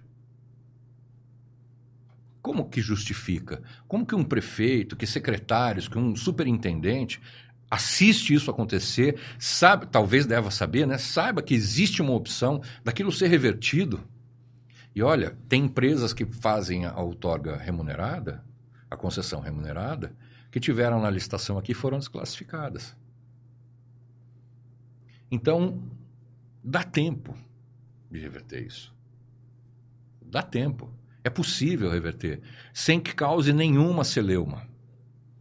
Para isso basta que os políticos de Ribeirão Preto se manifestem. Pô, será que você tem que ir no Ministério Público, ficar provocando a situação uhum. acontecer? Sabe, isso vai gerar um processo, vai gerar desgaste para o político, para a cidade. Isso quebra o nome da cidade. Ribeirão Preto já está cansada de ser citada em esquema de, de corrupção. Não, não, não, não chega, sabe? Porque é, quando entra um processo desse, é justamente isso, essa, esse é, imaginário que a população tem, de que estão roubando a cidade. Uhum. Sim. Ah, é corrupto, é isso, é aquilo. Não, cara, chega disso, sabe? Poxa, quem tem que fiscalizar foi eleito, fez o mais difícil, passou no crivo da população. Você sabe como é complicado isso. Passou no crivo, está lá dentro. Tem oportunidade, tem estrutura, tem condição, tem tempo para fazer o melhor. Para olhar para a cidade, olhar para a população e falar: ó, oh, cara, eu não aceito nada menos do que o melhor para você. Mas não é isso que está acontecendo. Eles estão deixando de lado. Estão levando. Isso fica muito claro quando você assiste uma sessão da Câmara Municipal. Porque nunca ninguém encaminha projeto nenhum importante, nunca ninguém discute a sessão parece que ela começa e vamos acabar. Uhum. Vamos acabar. Vamos discutir, não. Não, isso aqui já está combinado, né? Está combinado. Já está combinado. Todo mundo vai aprovar e porque tem que aprovar, porque se não aprovar, alguma coisa vai acontecer. Quantas vezes nós não vimos, eh, inclusive, estivemos em lados opostos em relação à terceirização da educação infantil. Sim. Funcionou, Michael? Não. Por quê? Porque não é esse o papel. Não é papel da, da administração terceirizar a educação da criança. A responsabilidade que a administração tem nesse papel é muito importante. É fundamental para que a criança entenda o que é a sociedade. Ela não tem que estar à disposição de uma empresa ou de uma escola, por melhor que essa escola, que essa OS seja, ela tem uma finalidade diferente da administração. Ela depende do dinheiro da administração não é mais barato. Muitas vezes chega a ser mais caro. Então, a gente precisa. E aquilo foi uma demonstração de rolo compressor. Uhum. Como outras.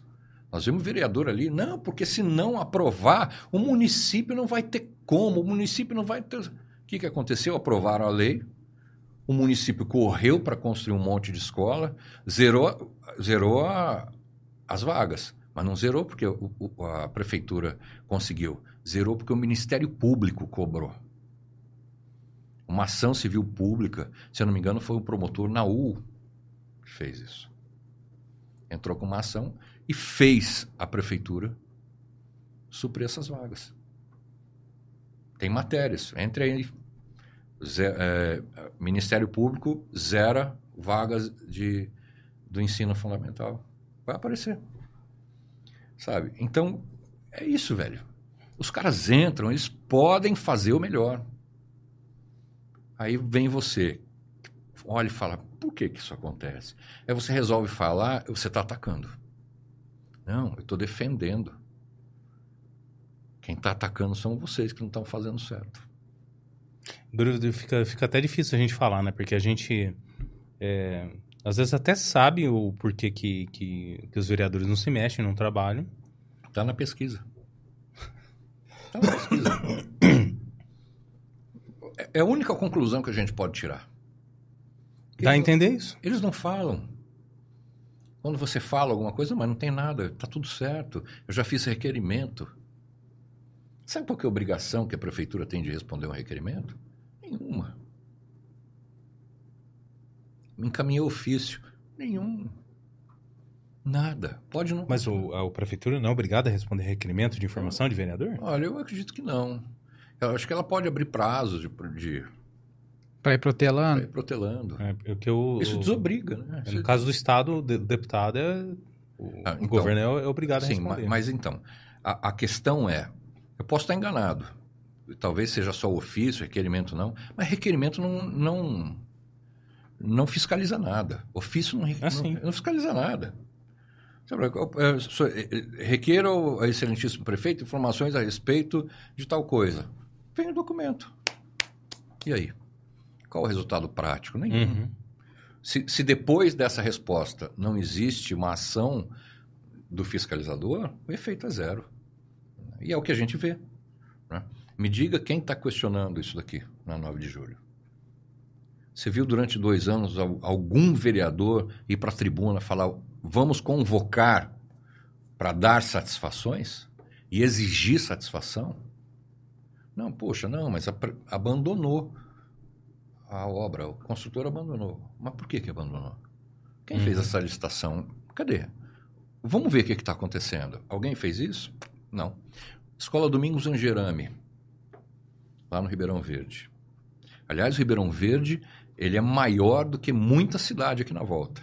Verdade. É um bairro que merece um respeito absurdo por parte do poder público. Tá? Ali deveria ter banco, deveria ter hospital ao invés de uma unidade de saúde, deveria ter toda a estrutura para que ele cresça. Não é para que eles não venham para o centro. Não, é para que o bairro cresça, se estruture, se desenvolva, crie, seja atrativo para empresas irem até lá, gerar emprego. Olha que loucura. A empresa vai lá, gera emprego, não tem tanta necessidade mais da pessoa pegar um ônibus, ficar uma hora e quarenta para chegar no trabalho. Uhum. Ela sai da casa dela e entra na, dentro do trabalho. Tem, tem uma série de situações que o poder público poderia fazer que é, fundamentassem esse crescimento. E a gente não vê. A gente, é, isso, é exatamente o que você falou. Tem hora que você assiste e fala, cara, louco, né? Por que, que isso está acontecendo? Sabe por que, que a gente tem que insistir em falar? Se poderia simplesmente acontecer. Uhum. Que é essa a missão deles. Você percebeu? Eu, eu lembro de ter comentado isso com alguém. E alguém falado para mim. A gente comentou sobre isso. De que a Câmara Municipal não é mais visitada pelo povo. O povo não está mais lá. Não participa. O povo não conhece os vereadores. Você já fez essa pesquisa? Não. Não? Não. Começa a conversar em volta da tua casa. Falou, você conhece? Pega o nome de, de cinco vereadores. Você conhece? A maioria da resposta vai ser não. Não sei quem é. Então, ah, numa pesquisa que fizeram agora, acho que foram você que falaram, vocês que falaram que o Duarte Nogueira foi com opção de voto. Sim. É. Essa foi a pesquisa para prefeito do, do Tribuna Ribeirão, que eles contrataram de, uma, de um terceiro. Então, aí você vê que não tem. A política conseguiu fazer com que a população se desinteresse por ela. Uhum. E isso é uma tragédia social. Porque a política que regra Absolutamente tudo. Eu estava no, no carro vindo para cá, no Uber, e aí ele, o motorista falou uh, alguma coisa a respeito da, da, da ah, mas eu não consigo mais acreditar em política. Eu falei, mas você tem que acreditar. Você tem. O teu serviço só existe porque um político ainda não colocou a caneta em cima e falou que não é para existir mais. Então tudo tá na sua que está na sua volta, isso daqui ó, tem política. É uma lei que diz como que a embalagem tem que ser feita. Quem pode coletar essa água, quem pode embalar, quem pode distribuir e vender. Uhum. Tudo passa pela política. Então, quando a sociedade se afasta da política, o resultado é esse daí. E ainda se torna pior quando fala, não, político é tudo ladrão. Não vou entrar, não. Cara, essa é a verdadeira tragédia. Porque ele está reconhecendo que para ele tanto faz quem está lá. Vai dar errado mesmo. Né? Não é, cara. Mas você acha que, que, que, que Ribeirão Preto ainda é possível? Porque assim, é, a Câmara vi, tinha gabinete de vereador que vivia lotado de gente. População. Eu, eu vi isso. E agora? Nem nas sessões tem. Bom, primeiro que você tá, a gente está falando de um prédio que foi construído para que as pessoas não, não entrem nele. Você tem dois lances de escada para chegar no primeiro patamar, mais dois lances para chegar no outro, e um elevador que é um pouco maior que essa cadeira. Então, é, que para você entrar, você tem que dizer onde vai, às vezes. Uhum. Tentaram fazer isso. Espera aí. A sessão da Câmara ela não diz nada. Ela não vai para lugar nenhum. Quando você já tentou se manifestar ali, não pode. Não pode. A população não é ouvida. Eles não estão interessados no que a população está dizendo. Tanto é que a população se afastou. Eu vi sessões ali completamente lotadas. Eu fui assessor de gabinete. Eu vi sessões lotadas tinha às vezes falava assim aí como é que está o gabinete o plenário? Lotado lotado. Era servidor público era representatividade de classe era taxista era motorista era enfermeiro era a própria população que tinha, tinha representantes fixos da população que iam lá. Uhum. sumiu. Você olha hoje lá no, na, nos nas cadeiras zero Vazio. zero e para eles é confortável, né? Porque eles parecem não estar tá nem um pouco interessados, então... É, se torna confortável. Se Sim, sem pressão não tá nenhuma. Lá, não tem pressão nenhuma, ninguém, não tem ninguém no gabinete cobrando nada. Ninguém cobra, ninguém sabe quem são eles. Na época da, da eleição, eles começam a fazer um pouquinho de barulho na, nas regiões onde eles sabem que tem voto e acabou. É Começa a aparecer alguns números.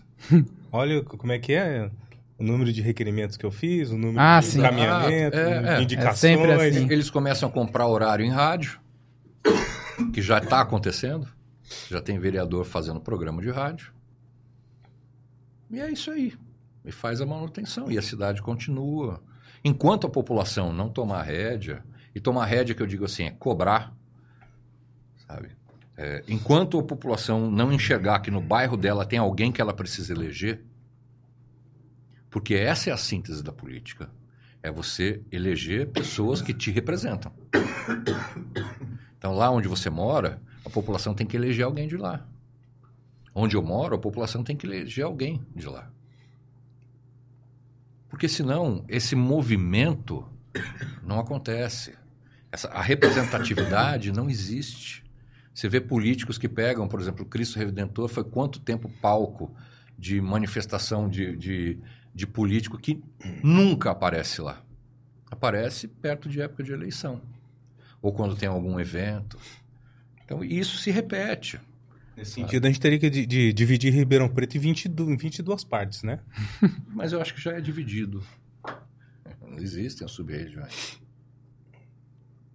A provocação que eu quero fazer é o seguinte: será que não deveria vir mais cadeiras de vereador? Claro que sim, mas aí entrou aquela falácia de que iria custar mais caro. Né?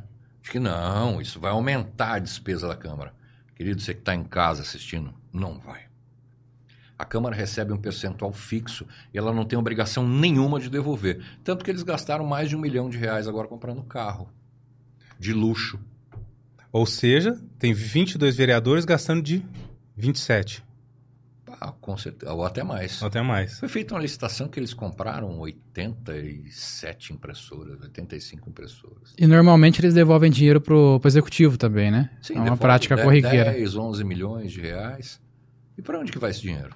Para pagar o rombo. Por que, que não aumenta a quantidade de. Por que, que não aumenta a quantidade de representantes no limite em que os tribunais permitem? Uhum e façam com que a democracia aconteça, que outros representantes entrem. Tem muita gente boa que ficou de fora, cara. E o Michael é um deles. É que, é que é um papo demagógico também, né? É fácil falar, né? O pessoal chega na internet, chega no, no público e fala, olha, tem que ter só 20, tem que abaixar, tem que aumentar. Pro cidadão comum, isso aí soa melhor pros ouvidos, né? A pessoa fala isso porque ela tá lá dentro. Eu sei de quem você tá falando. Não, tô falando como um todo mesmo. Às vezes, não, às vezes a pessoa nem político, é da política. O político que fala não que 20 basta é porque ele tá lá dentro. Uhum. Não, mas ele fala isso em público, porque atrás das cortinas ele é a favor de, de aumentar o número de cadeiras. Pra aumentar Todos a chance. são. Mas tem de que ficar ser. lá, né? Pra aumentar a chance de ficar lá. Tem que ser o dinheiro que, o dinheiro que é destinado para isso, ele tem que ser utilizado para isso. A administração pública tem uma regra muito simples. Terminou o ano, quanto que você tem em caixa? Zero. Você cumpriu o seu papel. São dois fatores que vão determinar o resultado da aplicação do dinheiro e a capacidade que o gestor tem de administrar esse dinheiro. Então, fechar no positivo não quer dizer que a cidade cresceu. Fechar no azul não quer dizer que o serviço público está sendo prestado da forma que deveria. Então, é, ah, e, e, e, se colocou uma, uma situação de, de qualidade na política que é, não, tem que gastar menos.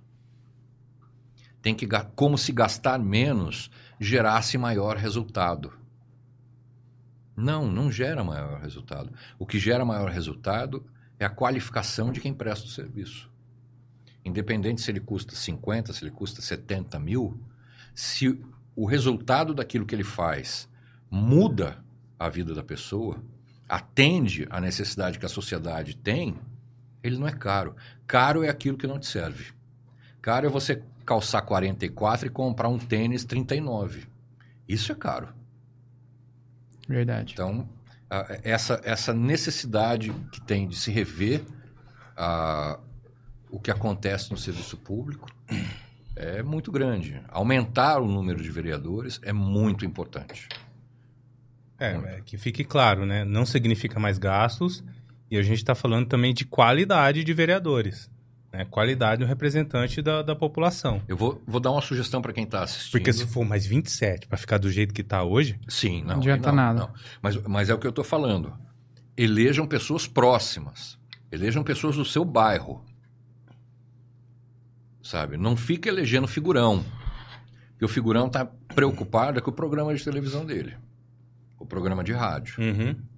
Só, só. Sabe? E elejam pessoas que vão se dedicar ao serviço público.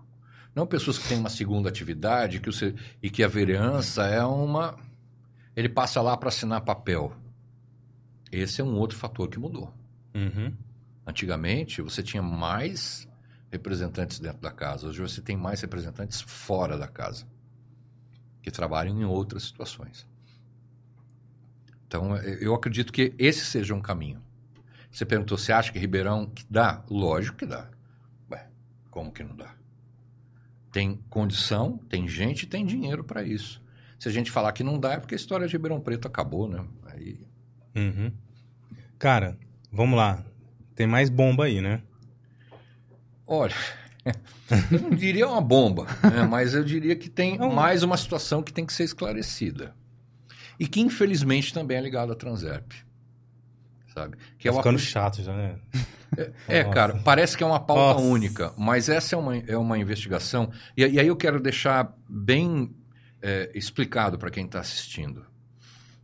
É, tudo isso foi encontrado a partir de um início de verificação das contas públicas. Então, é, como que o, os jornalistas, porque tem mais jornalistas trabalhando, a gente troca informação, sabe? Como que é, é, você encontra essas situações? Vamos lá. Você recebe um indício, uma informação de que tal serviço não está funcionando direito. Aí você vai procurar por que, que esse serviço não funciona. Quais são as condições e que, as situações que estão em volta desse serviço. E aí você começa a buscar os resultados, o custo, quem trabalha, qual que era o desempenho desse serviço antes. E você começa a estabelecer pontos de interesse. Às vezes você olha e fala, pô, não tem nada, já aconteceu muito de alguém falar, ah, uma vez me ligou uma pessoa, olha, em tal lugar estão cometendo um, crime contra a cidade, vai morrer gente. Eu falei, mas o que está acontecendo? Não, tá tendo, estão contratando pessoas para fazer isso. Aí eu fui ver, está na lei. O órgão está cumprindo a lei e não tem nada daquilo que a pessoa disse. Então, é comum também você receber uma informação, você vai investigar e não tem nada ali. Aliás, é, tem, e eu vou trazer no SP016 também, duas situações extremamente positivas da administração, e eu vou deixar para publicar, não vou adiantar para vocês.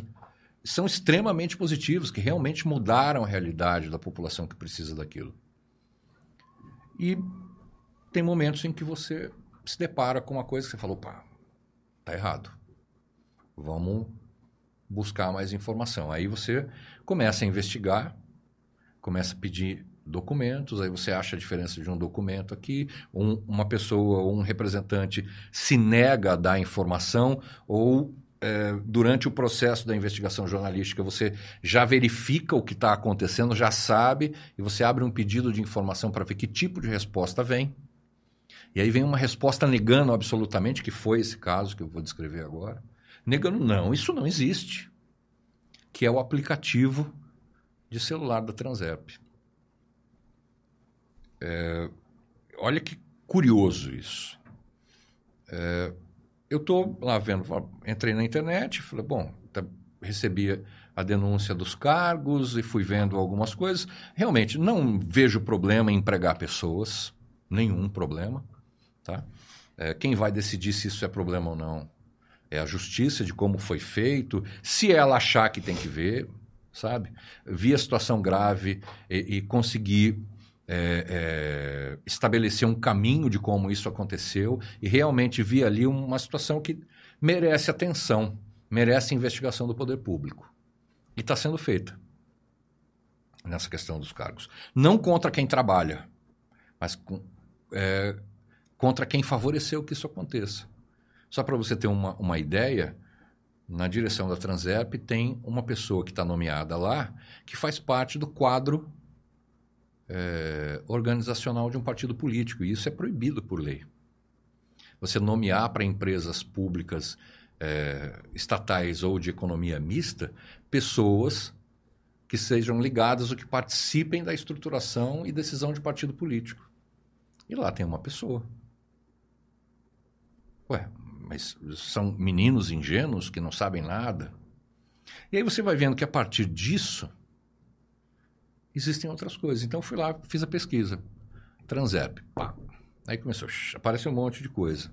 Aí tá lá, é, apareceu, instale o aplicativo da Transep para o seu celular. Pô, legal, né?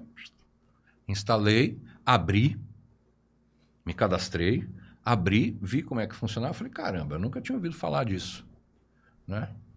E aí comecei a, a enviar para enviar, inclusive, para o Michael, para saber se, se ele tinha. E as pessoas, não, não tem, não tem. Algumas, ah, eu fiz cadastro, não sei o que lá. Ah, e aí, abre aí. Pô, ah, então, faz tempo que, nem, que eu não publico nada. Eu falei, maravilha. Bom, quem que desenvolveu isso daí? Vamos ver. Licitação. Não tem licitação nenhuma de contratação desse serviço. Nenhuma. Nenhuma. Nem na prefeitura, nem na Transerp, em lugar nenhum tem.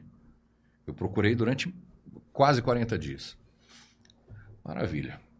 Aí eu falei, bom, então, para saber quanto custou isso para o município e quem fez, lei de acesso à informação. Pau. É, solicitei o contrato. Eu não vou falar o nome da empresa por motivos óbvios, né? Até para não que as pessoas não, não projetem nada negativo em cima dessa empresa, porque a gente não sabe o que uhum. aconteceu. Uhum. Falei, eu quero contrato. Me forneça esse contrato.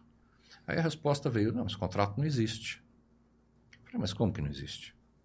Tem um aplicativo, o aplicativo está em tal lugar, não sei o que lá, blá, blá, blá. Aí veio a, a outra resposta dizendo que eles desconhecem o aplicativo, que esse aplicativo foi feito é, na época em que, foi, em que foi estabelecida a licitação 005 de 2023. Você que está em casa, procure, entre lá para ver se existe. Não existe essa licitação. E que, como a empresa demorou muito tempo e depois a empresa não quis mais desenvolver, é, desenvolver com aquele com o custo que existia, ela nada aconteceu. Inclusive, já pedimos para que o aplicativo seja retirado do ar. Aí eu fui ver horas depois, realmente não tinha mais. O, o aplicativo não conectava, eu tenho ele no meu celular. E eu falei, não, tem alguma coisa errada. Porque o registro desse celular, desse aplicativo, na Apple Store, mostra mais de 1.170 downloads. E qual era a solução que ele, que ele apresentava, esse aplicativo? Para que que era? Era tipo um, um mini Facebook da Transapp. Você podia dar opiniões a respeito do transporte coletivo, compartilhar problemas, fotos, filmagens. Aqui, ele daria um feedback do funcionamento do transporte coletivo para ah, a empresa. Então, como um Facebookzinho, uhum. assim. É, é, algo interessante, que eu acho que deveria ter sido Sim. continuado porque isso mede a efetividade do serviço.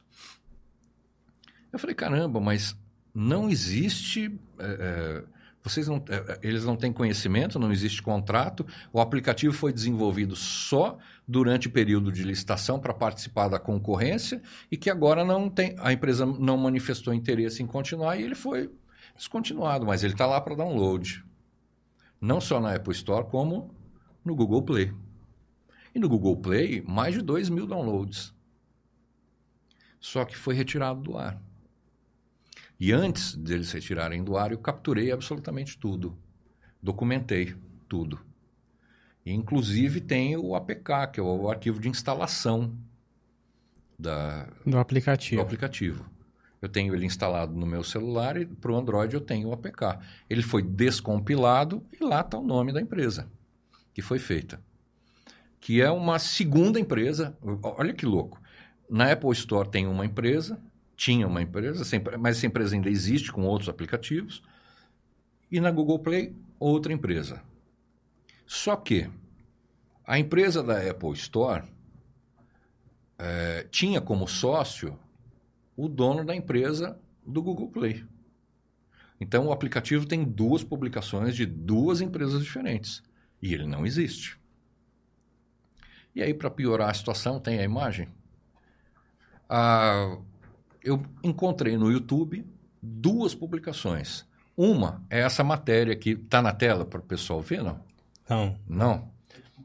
Ah, mas... Não, pode deixar em pause mesmo. É, mas de fundo acho que dá para ver. É. Aí, uhum. volta aí. Deixa em pause. Dá um pause. Tá, tá no play. Aí, clica para dar... Ah, tá. Maravilha. Lá em cima tem o nome da empresa. Não vamos falar o nome da empresa, tá? Isso daqui que você está vendo é uma matéria da Record falando do aplicativo, mostrando a tela de download. Pode, você pode dar play para ele ficar rodando? E aí para nós só abaixa o volume para não sair lá para é. pessoal. E aí, aí mostra a tela do aplicativo, né? E aí para minha surpresa, a Transerp não conhece o aplicativo e quem dá entrevista é o superintendente do Transerp falando do aplicativo. como? Ah, não? você ficou descarado agora, hein? Mas como? Ele não, a, a, existe uma negativa de que esse aplicativo não foi feito. De que eles vão fazer uma nova licitação para construir o aplicativo. E aqui está. E vamos piorar a situação? Tem a segunda, a segunda imagem, que é Aqui, ó. É esse vídeo aqui, ó. Esse daqui. Volta na página anterior que está ali do lado. É esse vídeo. Novo aplicativo para melhorar a qualidade de transporte é. público. Você pode é, dar um, não pode é, reduzir a imagem e dar um pause. Para ver quem publicou, né, o vídeo. Aqui, desce um pouquinho e clica em mais aí para descrição. Mais. Maravilha. Aí tem o aplicativo na Apple Store e o aplicativo na, não clica não, clica não, senão vai mostrar o nome da empresa. Ó, ó, gente, canal da Transerp RP Mob. RP Mob. RP Mob. Falando do aplicativo. E quando você clica nesses links, ele remete para o download do aplicativo que a Transerp que não, não existe. conhece. Que não existe. Exato. O primeiro link da Apple Store para a empresa que não tem contrato e o segundo link para outra empresa que é de um ex-sócio da primeira empresa. Como que isso aqui se explica? Tem matéria no site da, da prefeitura falando desse aplicativo e mostrando o link de download. Como que a, a, a empresa não conhece esse aplicativo? Mistérios. Caraca. Quanto custou? E aí o pior, esses, uh, os links, eles levam para uma empresa particular e o servidor que registra essas informações também é um servidor particular. Eu tenho um endereço dele. O Marco tem também, que eu conversei com ele. Onde estão esses cadastros? Cadê a lei geral de proteção de dados? Uhum. As pessoas que fizeram download, se você fez, fez download, entre em contato comigo. Se você tem esse aplicativo instalado no teu celular. Eu já abri isso daí e recebi algumas respostas no WhatsApp. Onde que estão esses cadastros? Quem está em poder desses cadastros? Porque isso daqui é um ente público que tem responsabilidade sobre um serviço contratado. Não é assim, não, nós não temos nada a ver com isso. Então, é, é, quando você quando eu puxei alguma coisa, veio. Eu puxei falei, não, vou essa, puxar essa linha aqui. Quando eu puxei, desabou o teto. Blá, blá, aquele monte de coisa. Então, é, por que está desse jeito? Como que a empresa não conhece o aplicativo? Como que a empresa não tem contrato, como que o aplicativo, a licitação é, foi em do, 005 de 2023, se a publicação foi em 2021, como que desconhece se o superintendente da, da RP Mob está dando uma entrevista falando do aplicativo, como que não conhece se tem os links para download que levam aos endereços dessas empresas que eles não conhecem. É, daqui dois minutos some. O vídeo. Ah, lógico. mas já está documentado. Está documentado. Já baixei, está tudo certificado certinho. Essa é a Ribeirão Preto que nada está acontecendo e que os vereadores não vê problema nenhum. Nenhum, nenhum, nenhum. Hum. Isso aqui é uma irregularidade. Realmente pode ser alguma coisa é, que foi feita, depois foi descontinuada e. Uhum. Mas presta a informação correta. Não, não tem necessidade de mentir. Peraí, mas se foi feito, foi da, deu publicidade, né? É, indicou para a população. Isso aí tinha que ter alguma coisa muito bem formalizada. Tinha que ter, no mínimo, uma licitação. Uma licitação. Ou uma sessão do, do aplicativo por alguém para a administração pública que mesmo assim deveria ter sido aprovado pela Câmara Municipal. Então deveria existir um registro. Que nem assim, ó, vou doar o aplicativo, tudo bem? Tudo bem. Ah, daí. Não, tem que ser formalizado, porque existe uma responsabilidade uhum. civil, administrativa, existem é, uma série de condições que vão regrar a recepção desse, dessa doação. Ou igual no, no mercado privado tem aqueles casos, meu sobrinho faz. Parece que é um caso. Mas assim, também pode ser um erro de comunicação deles. A pessoa que respondeu não tem competência nenhuma para falar do assunto. Que aí já é um outro assunto, uma outra situação muito mais grave, né? Que é você colocar alguém para responder para uhum. a população aquilo que ela não tem capacidade. Caraca, mas é uma rede de incompetência que, pelo amor de Deus, né? Então, mas isso quem tem que responder são eles, isso quem tem que responder é o prefeito de Ribeirão Preto, porque a responsabilidade intrínseca é dele. Quem tem que responder é o seu Marcelo Galli. Aliás, solicitei a agenda com o senhor, viu? E não recebi resposta da sua secretária. Então, é isso, cara. É, é, é uma, são situações em que você vai juntando e fala, cara, Por que, que isso está assim? Por que, que ninguém questiona isso? Tem vereador já sabendo disso? Ah, eu Do... acho que tem. Não, mas você não comunicou nenhum ainda sobre Não, não, mas nem é meu papel, né? Isso é um serviço público. Senão ele vai mandar você procurar alguém competente é, para fazer isso. Ele vai perguntar se eu vou, se eu vou representar. Vai representar? Você vai representar? Eu falo, não, isso não é meu papel. Eu acredito que nem seja necessidade de representar. Seja necessidade de pedir, aí sim, esclarecimento, chamar o superintendente da Transep e falar, vem cá, o que, que aconteceu? Por que, que essa resposta aqui foi dada? É só. Ele fala, não, foi dada por erro. Hum. Olha, já estou dando uma sugestão para o senhor. Foi dado por erro. A pessoa que respondeu, confundiu, errou na digitação. Maravilha. Dura se ele falar que não tem aplicação. Nunca teve, tá? Esquecer que ele é, deu entrevista. A, alguém, alguém responsável responder que não, que não tem contrato e que desconhece que a licitação foi feita em dois, 005 de 2023 e. Mas isso é 2021, bicho. Sabe? Então, é, é, essa é uma visão que a gente não pode deixar. Essa é uma situação que a gente não pode deixar continuar sabe? Que a, a, os políticos têm que tomar conta, eles têm que fiscalizar. Se acontece isso e está acontecendo coisa pior, e aí? Uhum.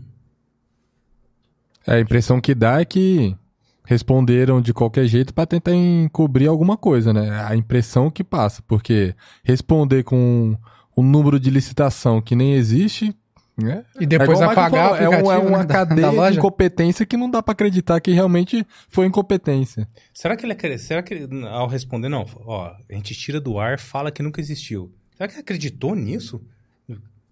Não sabe que tem registro, que, que dá para levantar tudo isso? É, que está instalado no meu celular. Que tá e instalado, de um monte de que gente. Tem mais de 3 mil pessoas que instalaram o aplicativo.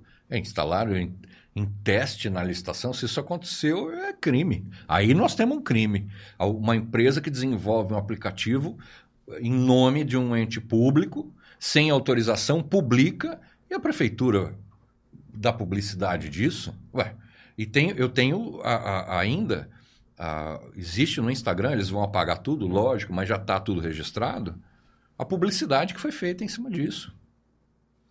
Os posts mostrando uhum. a tela do aplicativo sabe?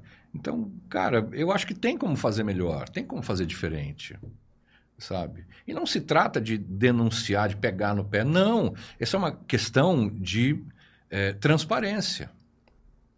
Incomoda? Incomoda. Chateia? Chateia. Sim. Mas isso tem que acontecer, sabe?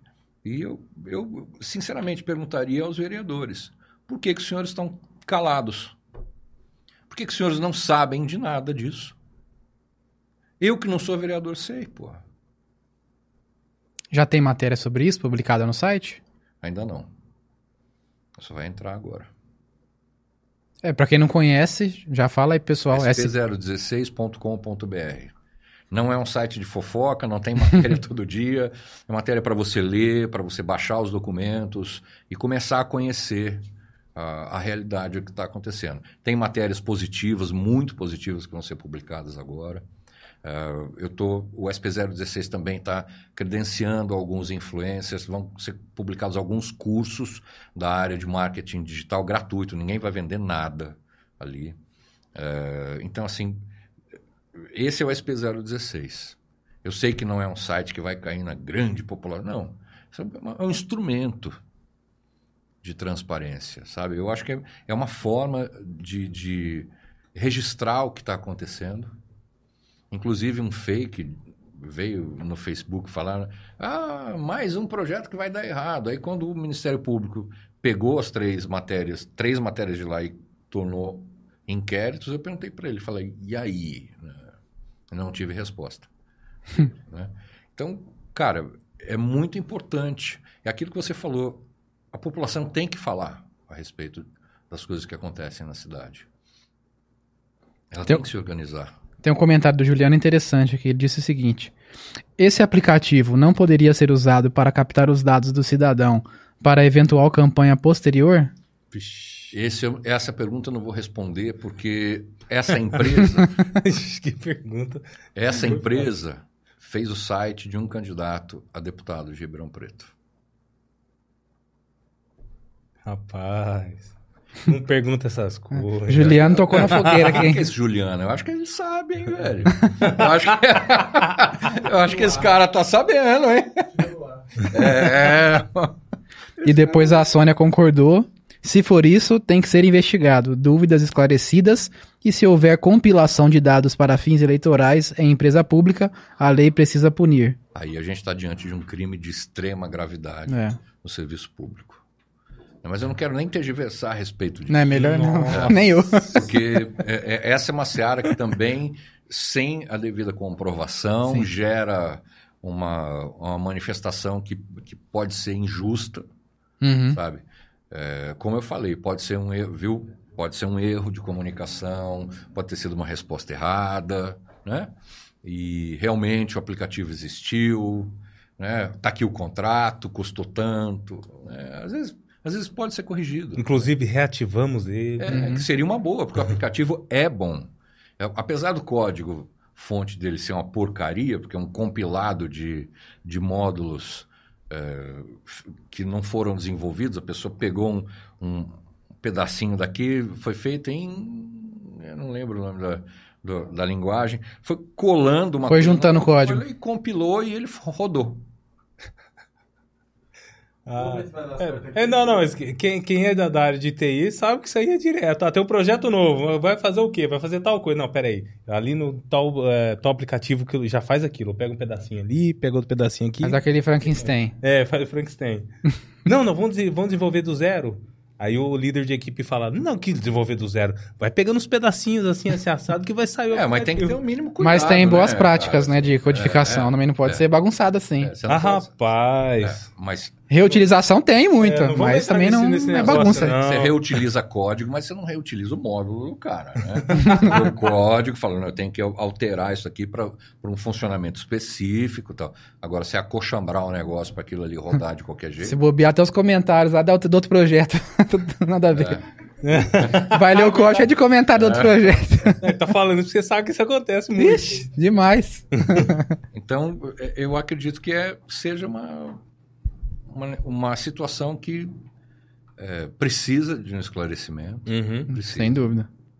Porque é um, se, se isso realmente aconteceu, se uma determinada empresa desenvolveu um aplicativo sem autorização do poder público, aí a gente está diante de um ilícito bem grave. Sabe? Bom, espero é, que. Uma constante da nossa conversa aqui, vocês perceberam, né? É Transerp e RP Move. É. Não só de hoje, né? Mas de outros dias também. De outros dias. Eu costumo brincar falando que é os Minions que, que trabalham lá. Eles ah, que fazem os projetos. Eu vou te falar uma coisa. É, os Minions do filme, né? Isso. É do é. filme, é do filme, pô. É. Que hoje em dia, né? Não, não. Até faria sentido, mas é, é a gente. É, é, uma situação, cara, que chama a atenção, porque a Transerp, a RPMob, é uma empresa muito importante. Muito importante é, analisando, só para finalizar o assunto deles, analisando os balancetes, é, dá para perceber, e isso foi um comentário feito pelo, pelo especialista, pelo técnico em contabilidade, ele falou assim, olha, aqui, com esse balancete, a única possibilidade de crescimento que essa empresa tem é arrecadar mais multa. Então, isso explica muita coisa. Uhum. Quando um técnico olha para aquilo e fala, ó, ele, a única forma dele aumentar a arrecadação, porque aqui ele está tendo prejuízo, aqui ele está tendo prejuízo, é ele aumentar a quantidade de multas. Isso vai, vai refletir aonde? Na sociedade. No bolso do cidadão que já paga imposto para que aquilo ali uhum. gire. Né? Então, fica aqui a minha manifestação ao superintendente da RPMob para que ele se atente a essas situações. O meu pedido respeitoso ao prefeito Duarte Nogueira, apesar das brincadeiras que foram feitas, para que ele solicite esclarecimentos a respeito disso. Porque é papel dele. A princípio é papel dele. Só que não precisa ser levado à justiça para ser resolvido. É cansativo, é moroso, é desgastante para a cidade uhum. para que essas uhum. situações sejam resolvidas. Essa licitação da Transep ela precisa ser revista. Reveja de forma natural, porque está gerando prejuízo. E para gerar positivo só tem duas possibilidades: ou magicamente tudo começar a crescer, ou alterar essa licitação. Né?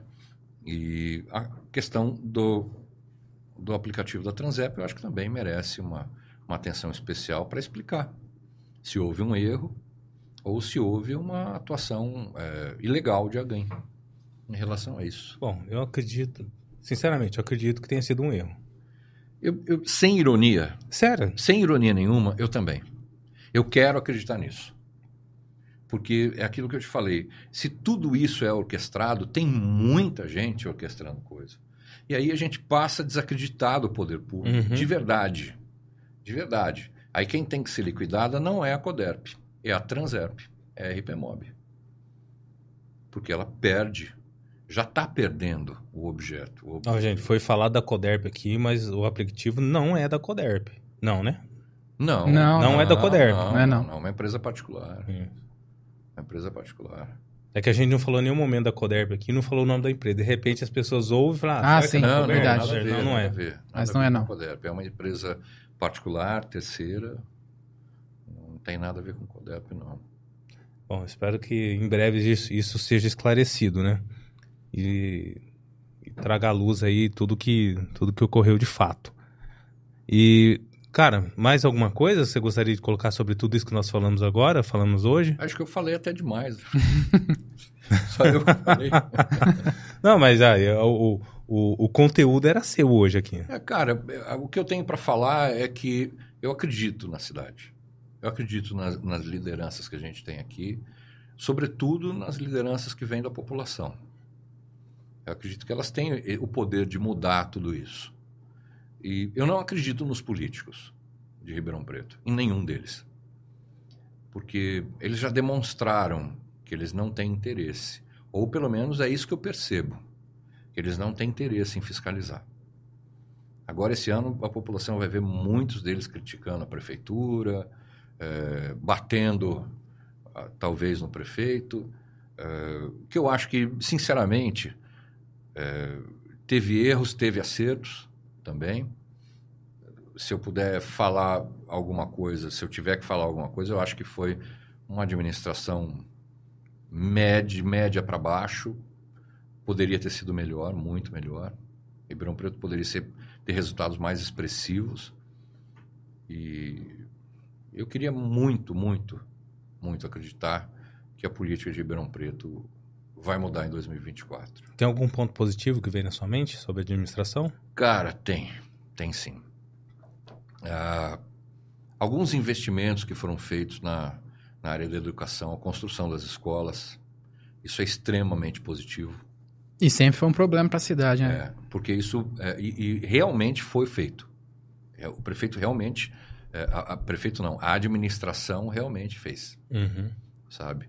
É, o desempenho dos servidores municipais diante das dificuldades que eles têm hoje é um ponto extremamente positivo. Eu gostaria muito que a população revesse o conceito que tem e que foi jogado em cima dela a respeito do servidor público. É, você tem algumas áreas é, dentro da administração, como a Secretaria da Fazenda, que tem um desempenho fantástico, apesar da, de insistir naquele aplicativo, né?